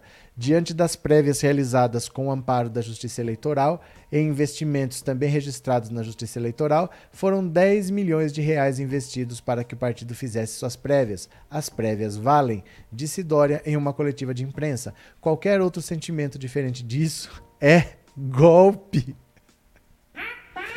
Uma tentativa torpe, vil, de corroer a democracia e fragilizar o PSDB. Para se confirmar como candidato à presidência, Dória terá de deixar o governo de São Paulo até 2 de abril. Em seu lugar, assumirá o vice Rodrigo Garcia, pré-candidato ao Palácio dos Bandeirantes. Pesquisa da Datafolha divulgada eh, na última quinta-feira mostra um cenário desolador para a terceira via. Enquanto Lula tem 43 e Bolsonaro 26, nenhum outro candidato chega aos 10%. Mas a situação é particularmente delicada para Dória. No principal cenário, ele soma 2% ele está empatado com a margem de erro. A margem de erro é 2%, o Dória tem 2%. E está distante do terceiro, Sérgio Moro, com 8%. E empatado no limite da margem de erro com o Ciro, que tem 6%. É assim. Na verdade, na verdade, o PSDB não queria ter um candidato. Porque na eleição de 2018, eles tiveram um candidato, Só que o eleitorado do PSDB foi todo apoiar o Bolsonaro. Então eles que ficavam PT, PSDB, PT, PSDB, PT, PSDB, em 2018 o PSDB murchou e foi todo mundo pro bolsonarismo. Eles ficaram com 5%. O candidato foi o Alckmin ficou com 5%. Então esse ano eles já viram, tá polarizado entre Lula e Bolsonaro. Nós não temos chance de ganhar. Então para que candidato? Para que eu vou gastar dinheiro de novo se eu não vou eleger ninguém? Usa esse dinheiro não para eleger presidente, porque não vai eleger, usa para eleger deputado. Você elegendo deputado, quanto mais deputado, mais o dinheiro do fundo partidário você recebe, mais tempo de televisão. Mas o Dória quis porque quis, porque quis ser candidato. Aí tá, vamos fazer então uma prévia, porque a esperança deles é que o Eduardo Leite vencesse, depois eles convenciam o Eduardo Leite a desistir. O Dória é mais difícil, mas como o Dória quer ser candidato, vamos fazer tudo para o Eduardo Leite vencer, mas não deu certo. O Eduardo Leite perdeu e o Dória venceu, porque o Dória é de São Paulo. E o PSDB em São Paulo é muito maior do que o PSDB dos outros estados, então ele acabou vencendo. Mas o partido todo é contra ele. E agora, mesmo ele tendo vencido, querem tirar ele de candidato e botar o Eduardo Leite, mas é aquela: põe o Eduardo Leite, deixa ele lá sem dinheiro, ou então fala para ele, olha, você vai aí e tal e depois desiste, mas o PSDB não tem intenção real de disputar a eleição. Eles não querem gastar dinheiro com isso não. E o Dória não entendeu que o partido não quer. O próprio partido está contra ele, né? Miriam Silva, obrigado pelo super sticker e obrigado por ser membro, viu? Muito obrigado. Arlete, feliz com a queda desse PSD bomba. É, o Dória tá fazendo o que a esquerda não quis fazer. O Dória tá destruindo o PSDB de dentro para fora, né? José Roberto, Lula no primeiro turno, o povo, humildade é maior. Valeu, Zé Roberto. Quem mais? Bel, gente tem gadomínio zoando a live para bloquear esses robôs aí. Bora bloquear esses robôs aí. Pronto. Gianete Marzola, robôs tontos, alguém acredita neles, alguém acredita mais neles e não ligamos para eles. Pronto. Elias Barbosa, Lula é a nova luz que vai iluminar esse Brasil que está nas trevas. Cuidado com esse discurso, que esse discurso é o da Marina Silva. Você lembra disso? A Marina Silva falando que o, o Aécio era uma luz na escuridão da eleição. Isso daqui é uma das pérolas, gente. Isso aqui é uma das pérolas. Quer ver? Ó, Aécio é uma luz nas trevas das eleições. Aécio. Domingo é um dia muito importante. O dia em que a gente pode mudar de verdade o Brasil, com o seu voto. E por que mudar? Estamos diante da volta da inflação que corrói o salário dos trabalhadores. O dinheiro dos nossos impostos está escorrendo em casos de corrupção que envergonham o país. Espalha o medo, parte para ataques pessoais, ao invés de debater projetos e soluções, porque sabe que assim evita expor as fraquezas e os erros do seu governo. Eduardo Campos e eu Fomos vítimas dessa estratégia destrutiva e agora a mesma coisa está acontecendo com o Aécio. É hora de recuperarmos a esperança. Aécio assumiu publicamente fortes compromissos com o povo brasileiro. Com esses compromissos, Aécio acende uma luz na escuridão dessa campanha eleitoral. Não falei? Aí, ó. Ó, cadê a frase aqui? A luz da escuridão. O Aécio é a luz na escuridão. Aqui, Elisa. Dá até medo, me dá arrepio quando eu vejo essa frase. Lula é uma nova luz que vai iluminar esse Brasil. Me dá medo por causa da Marina, não é pelo que você falou, não, viu? É que eu lembro da, da Marina, a fada da floresta. Ó. Assumiu publicamente fortes compromissos com o povo brasileiro. Com esses compromissos, Aécio acende uma luz na escuridão dessa campanha eleitoral. Ai, ai, ai, ai, ai. Me dá até arrepio de lembrar dessa Marina Silva. Abraço, Elias. Abraço para você, viu? É, Lula 2022, Leon Delgado. A Marina disse que o AS é uma luz na escuridão. Disse. Aí em 2010. Em 2014. Pera lá. É, isso é de 2014. Em 2014 ela teve 20% no primeiro turno. Aí ela foi lá e apoiou o AS no segundo turno. Na eleição de 2018 ela teve 1%. Por que será, né? Por que será? Decepcionou os eleitores? Foi beijar a mão do Aécio. Ó. Ela fez isso daqui, ó. Essas coisas que a gente vai esquecendo com o tempo, né? Mas isso aqui aconteceu, dá uma olhada, ó. Ó que bonito. Ó. Ó, ó, ó que bonito. Ó, mãozinha na cinturinha. Ó, ó, ó, ó, que coisa romântica. Juntos pelo Brasil. Agora é Aécio. Aí, ó. Agora é Aécio. Primeiro tava aqui, desdenhando do Aécio. Depois tava aqui, ó. Olha lá, que bonitinho. Marina Silva apertou a mão do Aécio. Muito bonito, viu? Muito bonito. É esse pessoal que é contra o Lula estar com o Alckmin. É essa senhora que não quer que o Lula esteja com o Alckmin. A mulher que foi lá dar beijo no Aécio. Veja como são as coisas, né? É essa esquerda maluca que é contra o Lula estar com o Alckmin. A esquerda que estava aqui, ó lá, dando risada com o Aécio. Aí, né? Eu falo, gente, a política a gente tem que ter um pouco mais de serenidade para falar as coisas. Porque tem uma galera aí que viaja, viu? Uma galera que viaja. Nem compactuado com os políticos o Dória ganha. Não. Não. Porque o próprio partido não quer. O próprio partido não tem interesse em entrar nessa disputa. Porque lá na Câmara, quem manda é esse Aécio aí, amigo da Marina. Quem manda é ele, no, do PSDB. E eles estão apoiando o Bolsonaro recebendo o tal do orçamento secreto, do Bolsolão. Então eles não têm o menor interesse de atacar o Bolsonaro. Se eles tiverem um, um candidato, eles vão ter que atacar o governo, né? Na verdade, existe justiça para pobres, negros e petistas, disse Cícero. Que coisa ridícula, Lívia. Já pensou em encontrar a Marina em uma floresta? Não pensei. Luzia acabou a carreira dela. É, ela passou de 20% para 1% na eleição seguinte, né? O povo tem que bater o martelo e eleger Lula já no primeiro turno. Pronto. Agora o Dória dizendo que está sofrendo golpe é engraçado, né? Quem diria o PSDB dando golpe? Que coisa, o PSDB resolveu dar um golpe. Que pena que me dá do Dória que tá tomando um golpe do PSDB, né? Cadê aqui, ó? Eu vou ler depois dessa notícia, eu vou ler, vou ler não, vou ouvir o WhatsApp, tá? Então dá uma olhada aqui, ó. O primeiro jantar de Lula com grandes empresários. Saiba quem foi. Olha só. Lula já anda se encontrando com empresários, sim, com toda a descrição possível, mas está.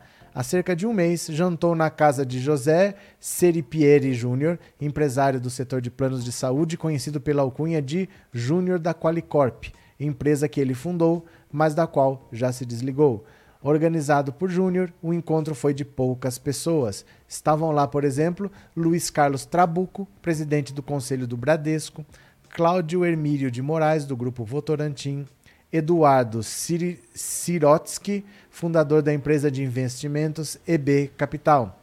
A propósito, na virada do primeiro para o segundo governo Dilma, Lula sugeriu à ex-presidente que chamasse Trabuco para ocupar o Ministério da Fazenda, uma jogada certeira para acalmar as expectativas do mercado. O convite foi feito e devidamente recusado. Então, olha aqui, Lula está se encontrando com empresários, o Lula está conversando com pessoas assim que não querem aparecer muito, mas quando a gente acha que as pessoas que têm dinheiro apoiam Bolsonaro e quem é pobre apoia Lula, não é exatamente isso não. Porque a economia travada, parada, sem gerar emprego, sem crescer, é ruim para todo mundo, é ruim para quem tem dinheiro também. O rico ele não chega a entrar na fila do osso, ele não chega a cozinhar no fogão de lenha, mas ele não ganha o que ele acha que ele poderia ganhar, porque a economia brasileira tem tudo para crescer. Um país desse tamanho, com tanta coisa para fazer, era para estar tá crescendo sempre. Não é para estar tá travada desse jeito aí. E o governo Bolsonaro não consegue fazer a economia girar. Ninguém vai aguentar uma década travada, né? Porque da cabeça do Paulo Guedes não sai solução, né? Cadê? Joel, PSDB dando golpe, será que o Aécio está sabendo? Tadinho do Aécio, gente, rapaz tão bom. Marina gosta dele. Meire Souza, boa noite. Del Rodrigues, quem mais? Erenir, boa noite, gente bonita da esquerda, fiel, verdade, professor. Valeu, Erenir. Michele, desde que Lula saiu de Curitiba, ele está conversando com todo mundo, literalmente. É, porque assim, é, precisa vencer essa eleição o quanto antes. Se é no primeiro turno, melhor, né? Cadê? Boa noite, Fábio. Lula 2022 não irão nos calar. Pronto. Agora eu vou ouvir as mensagens de você no WhatsApp 14 997790615. Eu perguntei o seguinte: vocês ficam preocupados receoso com o que pode acontecer na justiça durante as eleições, com essas decisões de bolsonarista a favor de Bolsonaro? Isso te deixa inseguro? Eu vou ouvir a sua opinião no WhatsApp, tá? Vamos lá, eu vou ouvir agora a hora da sua participação pelo WhatsApp. Vamos ver?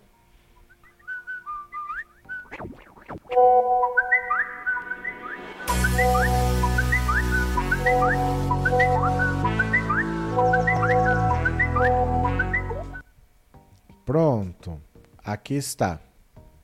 Quero ouvir o que, que você acha. Você fica inseguro? Com tanta gente querendo ajudar o Bolsonaro, querendo agir nos bastidores, te dá um pouco de receio? Quero ouvir a sua opinião. Vamos ver? Olha. Eu não fico preocupado não, porque quem vai assumir é Xandão. Xandão suporta o Bolsonaro. Xandão, valeu, obrigado, viu? Professor de Itabuna, Bahia. Diga. Oh, que medo, que medo, que medo. Oh, já é, já foi, está sendo. Lula na cabeça. Ai. Valeu, obrigado. Boa noite, professor. Aqui Oi. é o João Ricardo de Nilópolis. Diga, João. O amor vai vencer novamente o medo. 13 neles. Valeu, obrigado. Oi, professor, boa noite. É a Michelle aqui de Goiânia. Fala, Essa Michele. decisão do TSE aí me deixa insegura, né? Muito insegura. Eles estão co- contra a lei, fazendo de novo. Como sempre, né?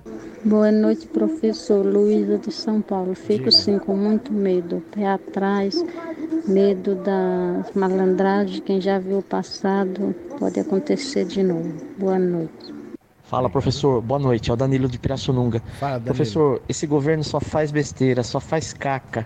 E realmente dá medo, sim, das instituições passarem pano para esse Bolsonaro. É isso que eu fico indignado. Abraço, professor. Outro. Boa noite, professor Roberto Cardoso.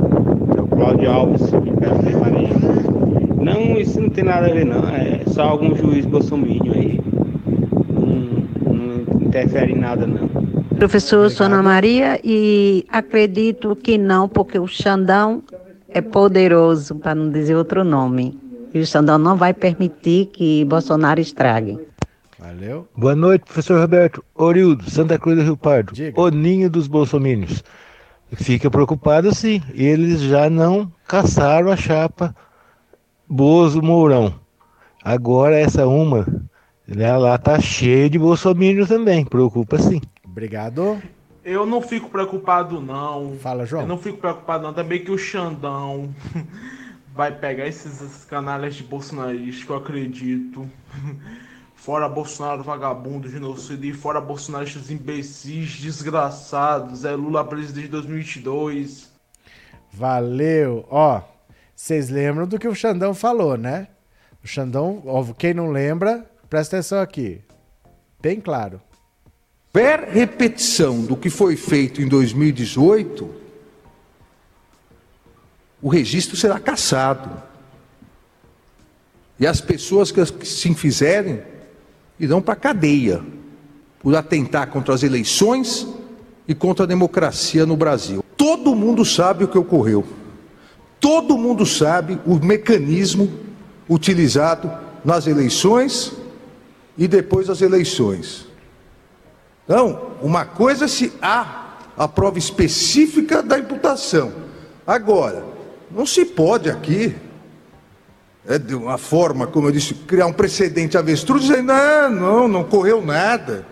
Veja, isso é fato mais do que notório que ocorreu. Há gabinete de ódio. Foi dito na tribuna, por um dos advogados, "Ah, em momento algum se falou em gabinete do ódio. Há gabinete do ódio, sim. E essa alcunha não foi dada nos inquéritos, não foi dada por opositores políticos, foi um ministro de Estado. Um ministro de Estado que disse: aqui do lado é o gabinete do ódio. Que tal? Que tal? Vamos ver, vamos esperar para ver a tomada de decisões, porque Xandão não tá com muita graça não. Vamos ver o que acontece. Agora, nós chegamos num ponto em que as pessoas andam mostrando ouro no hotel, debochando da nossa cara. Dá uma olhada aqui, ó. Pastor do MEC mostrou barra de ouro Dizem funcionários de hotel onde ocorriam reuniões. Que beleza, que beleza. Olha, funcionários de um hotel em Brasília, o Gran Bitar, usado como quartel- quartel-general dos pastores evangélicos que atuavam num gabinete paralelo do Ministério da Educação, sob os auspícios do ministro Milton Ribeiro e do presidente Jair Bolsonaro, conforme áudios revelados, determinando que ele teria direito a verbas públicas e acusados de cobrar propina. Por isso, disseram a reportagem do Diário Conservador Paulista Folha de São Paulo que um dos clérigos, Arilton Moura, já era conhecido de todos no estabelecimento, tamanha frequência com que se hospedava por lá e que chegou a mostrar, em meado de 2021, uma barra de ouro que carregava no bolso.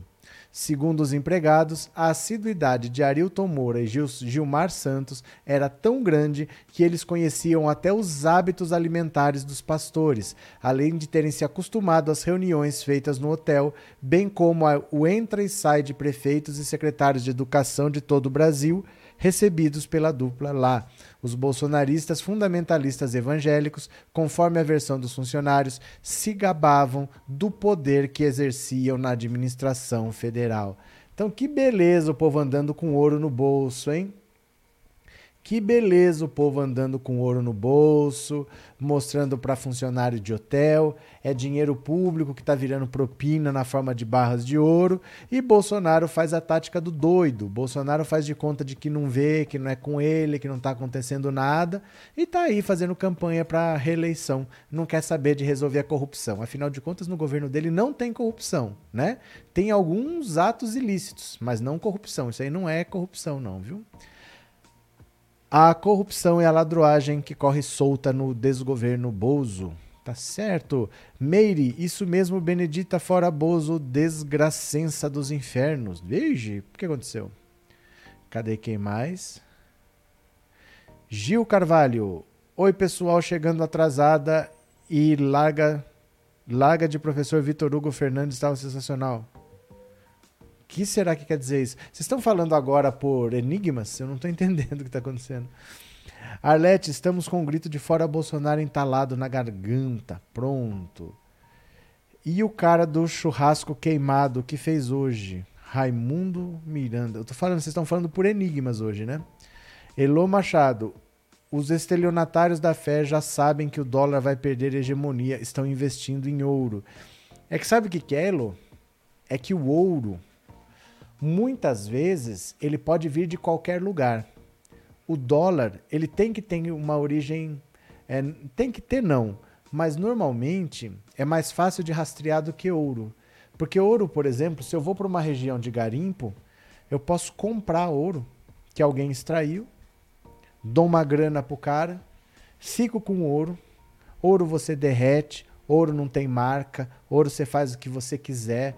Então, para você guardar em casa é mais fácil, para você esconder, para você vender.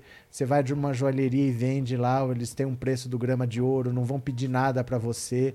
É melhor do que dinheiro, sabe? Então é, é muito por isso. Não é questão de o que vale mais ou o que vale menos. É uma questão de que é muito fácil você ter ouro, comprar e vender. Você consegue ouro sem ser. Você pode ir num banco comprar ouro, né? Eles te vendem, nem te dão ouro, eles te dão um título que vale 10 gramas de ouro, 50 gramas de ouro, que aí é um investimento. Mas se você quiser ter o metal, você compra e vende com facilidade. É uma coisa que você consegue é, facilmente vender se você quiser. Tem um preço e qualquer lugar compra, né? É mais por isso. Quem for chegando, deixe seu like, Márcia Chachá. Gente, precisamos de membros. As pessoas, ó, tem duas mil pessoas aqui. Precisamos de membros e precisamos de superchat pra gente ficar relevante aqui dentro, tá? Tudo que vocês mandam pra cá, não é que vai ficar rico com isso, não. Você se torna membro, é R$ 7,99. R$ reais. Quatro fica pro YouTube. Então não quer dizer que eu vou ficar rico porque você se tornou membro. É porque a gente precisa ter membros entrando sempre para ser importante pro YouTube dentro do canal, para ele mostrar mais a live, para ele cuidar com mais carinho do canal, porque senão ele esconde. Se uma live está dando dinheiro e outra não está dando, ele divulga mais a que está dando dinheiro. É, é uma empresa, né? Então é só para a gente ganhar relevância aqui. Precisa de ser membro, precisa de superchat, para a gente ser relevante, tá bom? E a agenda do Bozo cara queimada, professor. É a agenda do Bozo, cara queimada, professor. É, vocês estão falando por enigmas hoje. É a agenda do Bozo, cara queimada, professor. Eu não entendo. tá difícil. Verdade, ouro difícil rastrear. Não, mas é verdade, o ouro é, é por isso que ele pede propina em ouro. Não é porque é um investimento, não.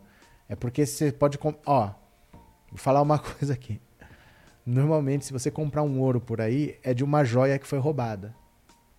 Entendeu?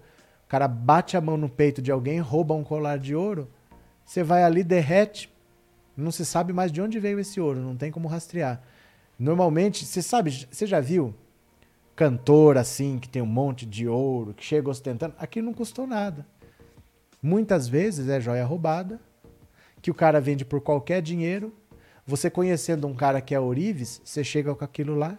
Às vezes é um noia que tá com aquilo na mão, que troca aquilo por 10 reais, por 5 reais e tal. Você compra lá, manda fazer uma joia, um colar grossão assim, não custou nada, porque é feita de joia roubada. Então, ter ouro é uma coisa muito simples, sabe? Sai barato, assim, esse ouro ilícito, esse ouro roubado, que não é rastreável. E aí, é duro, mas é isso, viu? Elisete Rodrigues, obrigado pelo super sticker, obrigado mesmo, tá? Obrigado de coração pela contribuição. Ouro hoje, a grama custa 300 reais, um quilo custa 300 mil. Tá isso, o ouro? Tá 300 reais um grama? É mesmo? Caro, né? Em agosto, o vice do TSE será o Cássio Nunes Marques. Nas eleições municipais, ele será o presidente. Dá até arrepio. Nos Estados Unidos tem muita gente que só usa ouro. É porque muito do ouro que você vê circulando por aí é muito assim. O cara conhece um ourives, sabe num lugar onde ele compra ouro barato, porque é ouro de joia roubada. Aí ele compra esse ouro barato e manda um ourives fazer a joia que ele quer. Muito é assim. Arlete Mariano, é nós, que delícia. Cadê o Noia também quero, Erenir? Você sabe onde está o Noia. Você sabe. Cláudio Martins, aqui Imperatriz colocaram um outdoor xingando Lula com frases cheias de ódio. Mas aí não pode. Aí não pode. Tem que falar que não pode. É tudo muito estranho, né? A esquerda tem que aprender a denunciar os crimes eleitorais do Bolsonaro. Não pode ficar calada. Vamos lá, senadores e deputados. Tem que denunciar, senão os bandidos bolsonaristas tomam conta. Alberto, eu de verdade, assim, você entendeu o que está acontecendo? Eu não sei do que, que você está falando, mas você entendeu o que está acontecendo? Que a esquerda não está fazendo nada, um artista fala fora Bolsonaro e a justiça diz que está errado e vai embaixo. Não é assim a esquerda tem que fazer alguma coisa, você vai lá e faz. O juiz é bolsonarista e te mandei para casa. Você está entendendo o que está acontecendo? É isso a situação. É isso que nós estamos discutindo aqui. Não é que você não faz nada, a esquerda tem que fazer. As pessoas estão tomando derrotas absurdas. A lei diz uma coisa, o cara dá uma decisão ao contrário e deixa o Bolsonaro fazer motociata, deixa fazer o que quiser. Não sei, assim, você entende qualquer situação que está acontecendo? Não é que tá todo mundo no sofá tomando suco de laranja, não. As pessoas estão tentando, mas tem umas dificuldades no caminho, né? O presidente da OLP dizia que tinha uma mão uma mão flor e outra na pistola, os pastores e uma mão na Bíblia e na outra uma barrita de ouro. Raimundo, você está atrasado. Se, se você ainda está na, nas declarações do Arafat, que era o líder da OLP, agora a onda é falar do mendigo que diz que é uma mão no volante e a outra no carinho. Que tal? Que tal? O governo tá aparelhado, só depende do povo nas urnas. É, porque se tiver uma segunda chance, meu caro. Se tiver uma segunda chance, né? Agora, vocês já pararam para pensar? Presta atenção aqui. E e se o Bolsonaro tomasse vacina? E se o Bolsonaro tomasse vacina, o que, que aconteceria? E se o Bolsonaro tomasse vacina? Dá uma olhada aqui, ó. Pesquisa mostra o que Bolsonaro ganharia se ele se vacinasse. Olha só. Depois de recentemente investir contra a vacinação infantil durante a pandemia e de insuflar apoiadores a colocarem em xeque a eficácia dos imunizantes contra o coronavírus, o presidente Jair Bolsonaro amainou o discurso antivacina e nas últimas semanas foi informado de que, se concordasse em ser vacinado publicamente, conseguiria preciosos pontos na corrida ao Palácio do Planalto.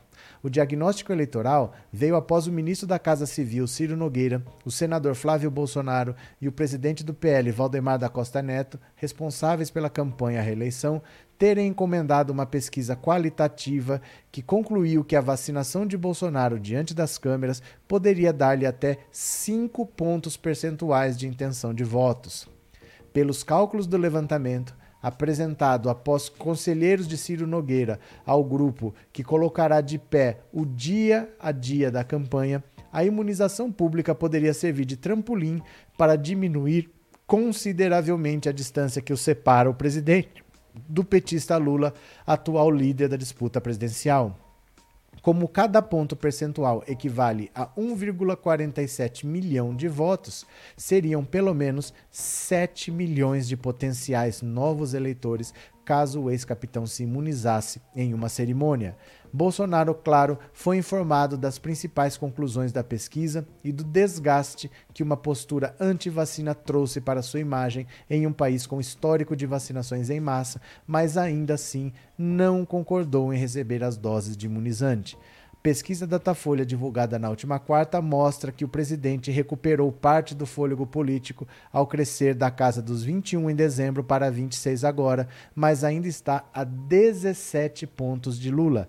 Em todas as simulações de segundo turno feitas pelo Datafolha, o presidente avançou e sua rejeição, por exemplo, embora ainda em impressionantes 55%, caiu 5 pontos. Então olha só, se o Bolsonaro parasse de ser um idiota, ele ganharia pontos. Óbvio. Óbvio.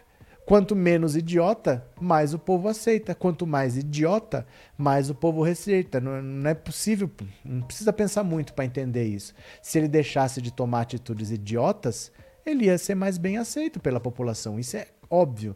Mas ele é tão turrão, ele é tão teimoso e ele está falando contra a vacina há tanto tempo que agora ele não consegue ser a favor da vacina ele não consegue ter um discurso de vamos ser a favor da vacina, porque mesmo ele ganhando com isso, mas é muito tempo insistindo no discurso contrário, né? Cadê que mais? Sei não, acho que seria assinar um. Gianete. É, é pesquisa. Isso é pesquisa e é óbvio. E é óbvio, Janete. A gente pode achar que não, mas é uma conclusão meio óbvia. Se ele parar de ter atitudes idiotas, o povo para de rejeitar. Isso é meio óbvio, né? É só ele começar a agir como uma pessoa normal que o povo vai começar a aprovar mais, né? É, o Bozo já se vacinou antes de todos nós. Por que será que ele escondeu a carteira de vacinação dele? Elo, eu não. Eu não, eu não sei que, por que, que vocês acham isso, de verdade. Eu tento entender por que, que vocês acham que ele se vacinou e está escondendo. Porque assim, ele só perde com isso. É mais uma vez a informação de que ele só perde por não por não esconder, por, por esconder isso. Se ele se vacinou, ele está perdendo 5%. Por que, que ele estaria escondendo isso? Não faz muito sentido. E outra, se ele não quer que apareça, por que, que ele ia dar a carteirinha de vacinação? Será que ele precisa fazer isso? Ele é algum de nós? Ele pega fila no posto de saúde, ele mostra lá e recebe? Será que ele faria isso? Pelos meios legais? Eu não sei. As pessoas falam uns absurdos assim: ah, ele se vacinou nos Estados Unidos e por isso que ele impôs sigilo. Os Estados Unidos pede carteira do SUS para vacinar as pessoas. Eu não sei se é isso. De verdade, assim. Não sei se ele está vacinado e está escondendo. Ele perde 5 pontos percentuais por causa disso. É a pesquisa que ele mesmo fez. Né? Não sei. É, José Nóbrega, obrigado pelo super sticker e obrigado por ser membro, meu parceirão. Muito obrigado, viu? Valeu. Deixa eu ver. É, Elias, o Bozo nasceu assim, não tem jeito. Não, não tem jeito. Não tem jeito. A gente tem sorte dele ser assim. É ele ser tosco que facilita as coisas, porque normalmente quem tenta a reeleição, isso é no mundo inteiro. É no mundo inteiro. Normalmente, 80% de quem tenta a reeleição vence. O Fernando Henrique conseguiu, o Lula conseguiu, a Dilma conseguiu. O Bolsonaro teria tudo para conseguir. Mas ele só consegue fazer tudo errado, ele não consegue fazer nada certo. Ele é muito burro, é a nossa sorte. Se ele só faz o que o mundo inteiro fez durante a pandemia, ele estava reeleito. Era só ele ter abraçado a população ali e falado: olha, tudo que o mundo está fazendo nós vamos fazer. Quando tiver vacina, a gente vai vacinar. Nós vamos sair dessa todos juntos. Ele estava reeleito. Mas ele não está nem aí. Ele vai, ele sai de férias com o povo morrendo. Ele não está nem aí. Né? Não dá para entender as atitudes que ele toma, mas entender também não resolve muita coisa, né? Pergunta para a família de 700 mil vítimas desse traste. Perguntar o que? Vida proativa. É, Marylandes, por que não morreu de Covid? É por isso achamos que se vacinou e está escondendo. Mas eu também peguei Covid e não morri. O que, que tem a ver? Olha, é que não faz sentido, gente. Não faz sentido. Não tem por que fazer isso. Se ele quisesse ter se vacinado, era só ele ter se vacinado escondido. Ó, manda alguém aqui, ó, o ministro. O ministro da Saúde, o Queiroga, ele é médico. Ó, arruma uma dose de qualquer coisa, aplica aqui. Pronto. Não vai registrar em lugar nenhum. Essa história de colocar sigilo no cartão de vacinação, duvido que passaria por lá essa informação. Você entende? Não faz sentido. Por que, que eu vou impor sigilo a um cartão de vacinação? Não passaria por lá essa vacinação. É que ele é tosco mesmo. Ele é muito mais tosco do que vocês pensam. Muito mais tosco. Ele está perdendo com isso. Ele está perdendo o pessoal no entorno dele está desesperado há um ano tentando fazer ele se vacinar. São dois anos de pandemia. O que mais dá rejeição contra ele é o fato dele ser antivacina. E não tem jeito, ele é antivacina mesmo. Não sei, de verdade, assim, eu juro que eu não sei. Mas não faz sentido ele ter tomado vacina e ele está quieto, porque ele está perdendo a eleição talvez por causa disso. É o ponto que mais dá rejeição contra ele é o fato dele ser antivacina.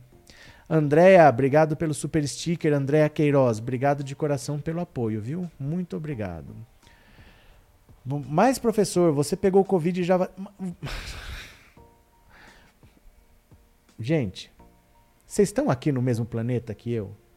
Porque, por um acaso, a Covid é uma doença que mata todo mundo? Vocês estão descobrindo agora que 97% de quem pega sobrevive? A mortalidade é de 3%. 3%. 97% de quem pega sobrevive.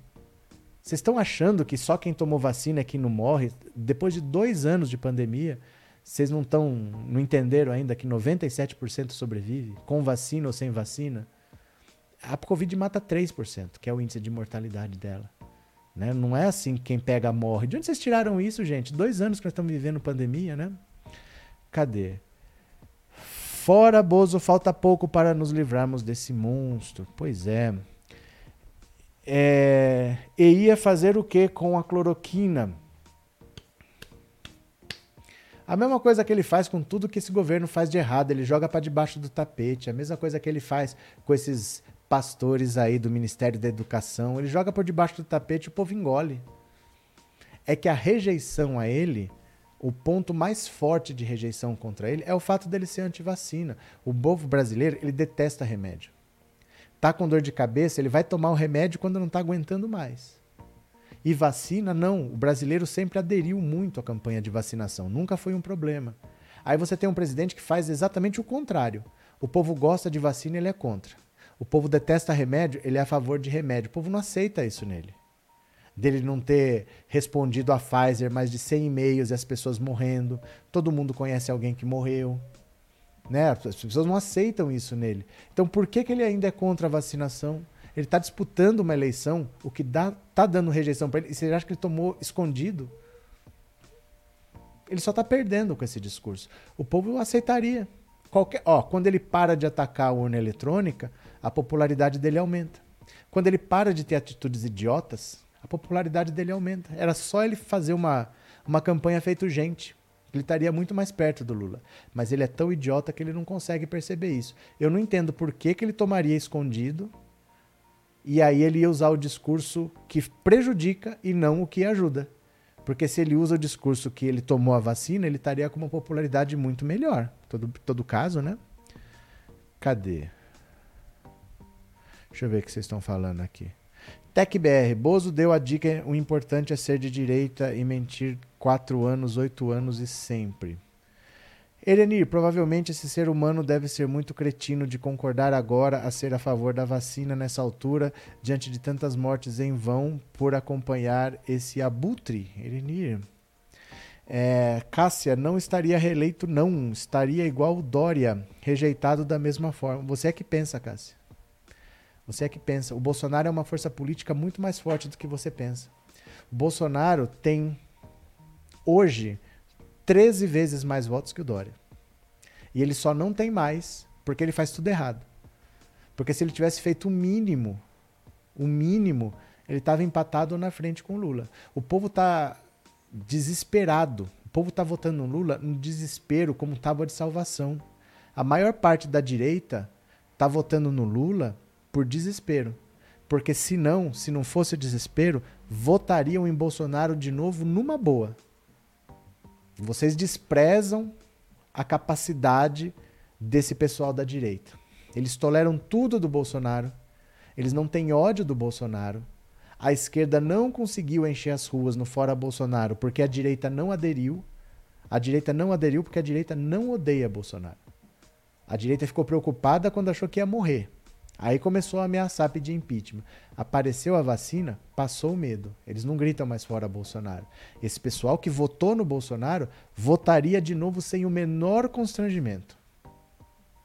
É porque muitos estão desesperados, estão se agarrando ao Lula. Muitos estão votando até contrariados, mas votam de novo, sim. Vocês não têm ideia do quanto o brasileiro é racista, do quanto o brasileiro é homofóbico, do quanto o brasileiro é machista e o quanto o brasileiro compra esse discurso violento e agressivo do Bolsonaro.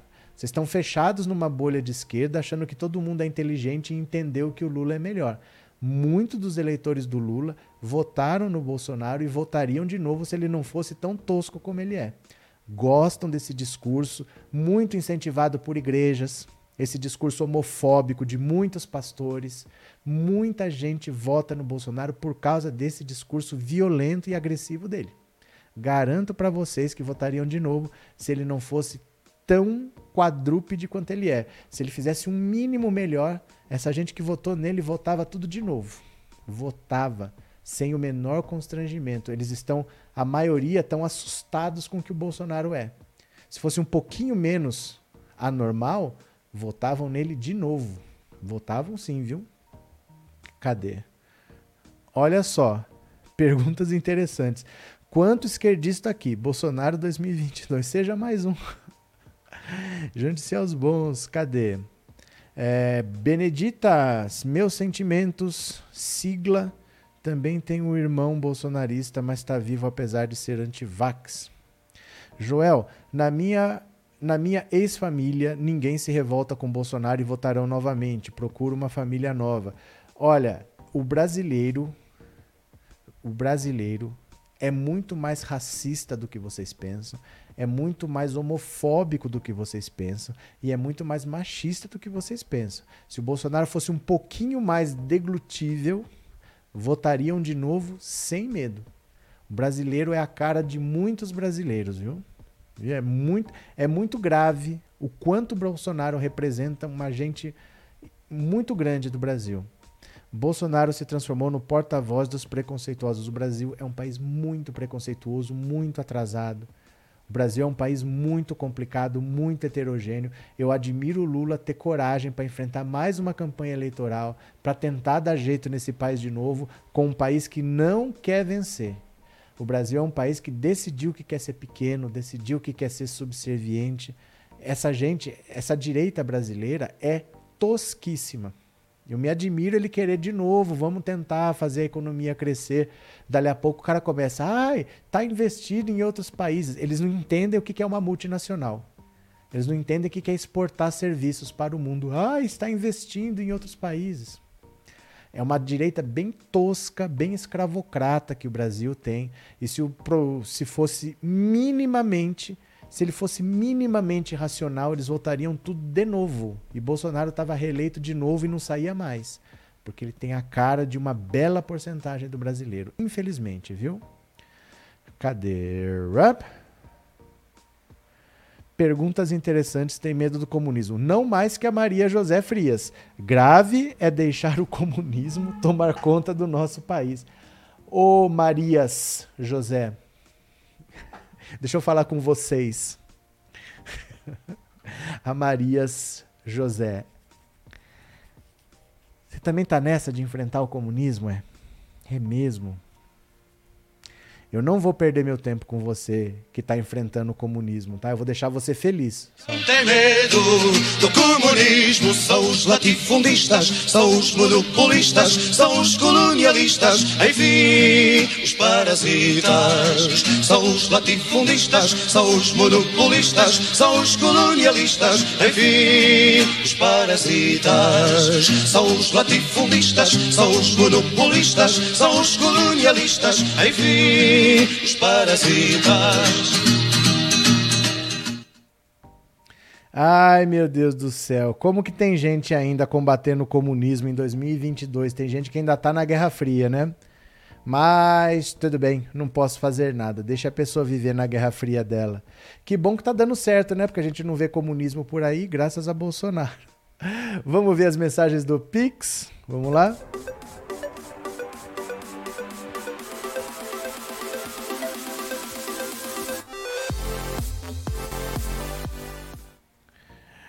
Pronto, aqui está. Vamos ver as mensagens do Pix. Teve um Pix aqui que é da Gracinda Maria da Silva. Obrigado, Gracinda. Obrigado pela sua contribuição. Tem também do Faustino Oliveira. Obrigado, Faustino. Obrigado pela sua contribuição. Antério Oliveira Neto. Obrigado pelo seu Pix. Obrigado pela contribuição, viu? E tem outra aqui. Estou com medo do TSE. Antério conseguiu mandar a mensagem, descobriu onde é que é. Então pronto. Obrigado, viu? Foram esses os Pix. Eu agradeço a todo mundo que colaborou de coração. Obrigado pelo apoio, tá? Deixa eu ver se tem mais alguém com medo do comunismo aqui. Que tem a, a, a Maria José. Cadê aqui? Vira uma campanha do novo falando que irá combater o comunismo. Para mim, eu vejo o Dom Quixote combatendo os moinhos de vento, achando que são dragões, né? Cadê? Orlando Vieira Lopes. Pior que Bolsonaro são pessoas que o apoiam e votam nele ainda. Orlando, o bolsonarismo sempre existiu. Faltava o Bolsonaro. Acharam o Bolsonaro, mas essas pessoas sempre estiveram aí, viu? Em 2019 estavam querendo saber, já pode matar os gays. Esse pessoal que elegeu o Bozo queriam sangue, infelizmente, né? Cadê? Xô, os parasitas do Brasil, disse Wesley. Os gênios ricos do Brasil votam em uma pessoa condenada por vários juízes. O que, que você está falando? O que, que você está falando? É, cadê? Deixo meu boa noite a todos os comunistas de da Baiana. Cadê? Nossa, Inês, que saudade de deve ter. Meu pai vai fazer em agosto oito anos. Parece que foi ontem. Cadê? Maria de Nalva. Por que então esse sigilo na carteira? Sigilo. O que é um sigilo? Quando Bozo for embora, qual será o novo nome? Eu não sei, eu tô falando hoje, vocês estão falando por enigmas, eu não estou entendendo muito bem, viu? Arlete, país de gente sem instrução e informação. Se comunismo for a gestão do PCdoB no meu estado, tá aprovado. Você é do Maranhão, Tati? Você é do Maranhão? Ó, eu vou parando por aqui. Eu vou agradecer a todo mundo que compareceu. Um beijo grande a todos. Amanhã tem live de manhã, amanhã é segunda-feira, né? E agradeço a todo mundo que participou. Valeu pela colaboração. Combatam o comunismo, fujam para as montanhas e tudo vai dar certo. Beijo grande e tchau. Valeu.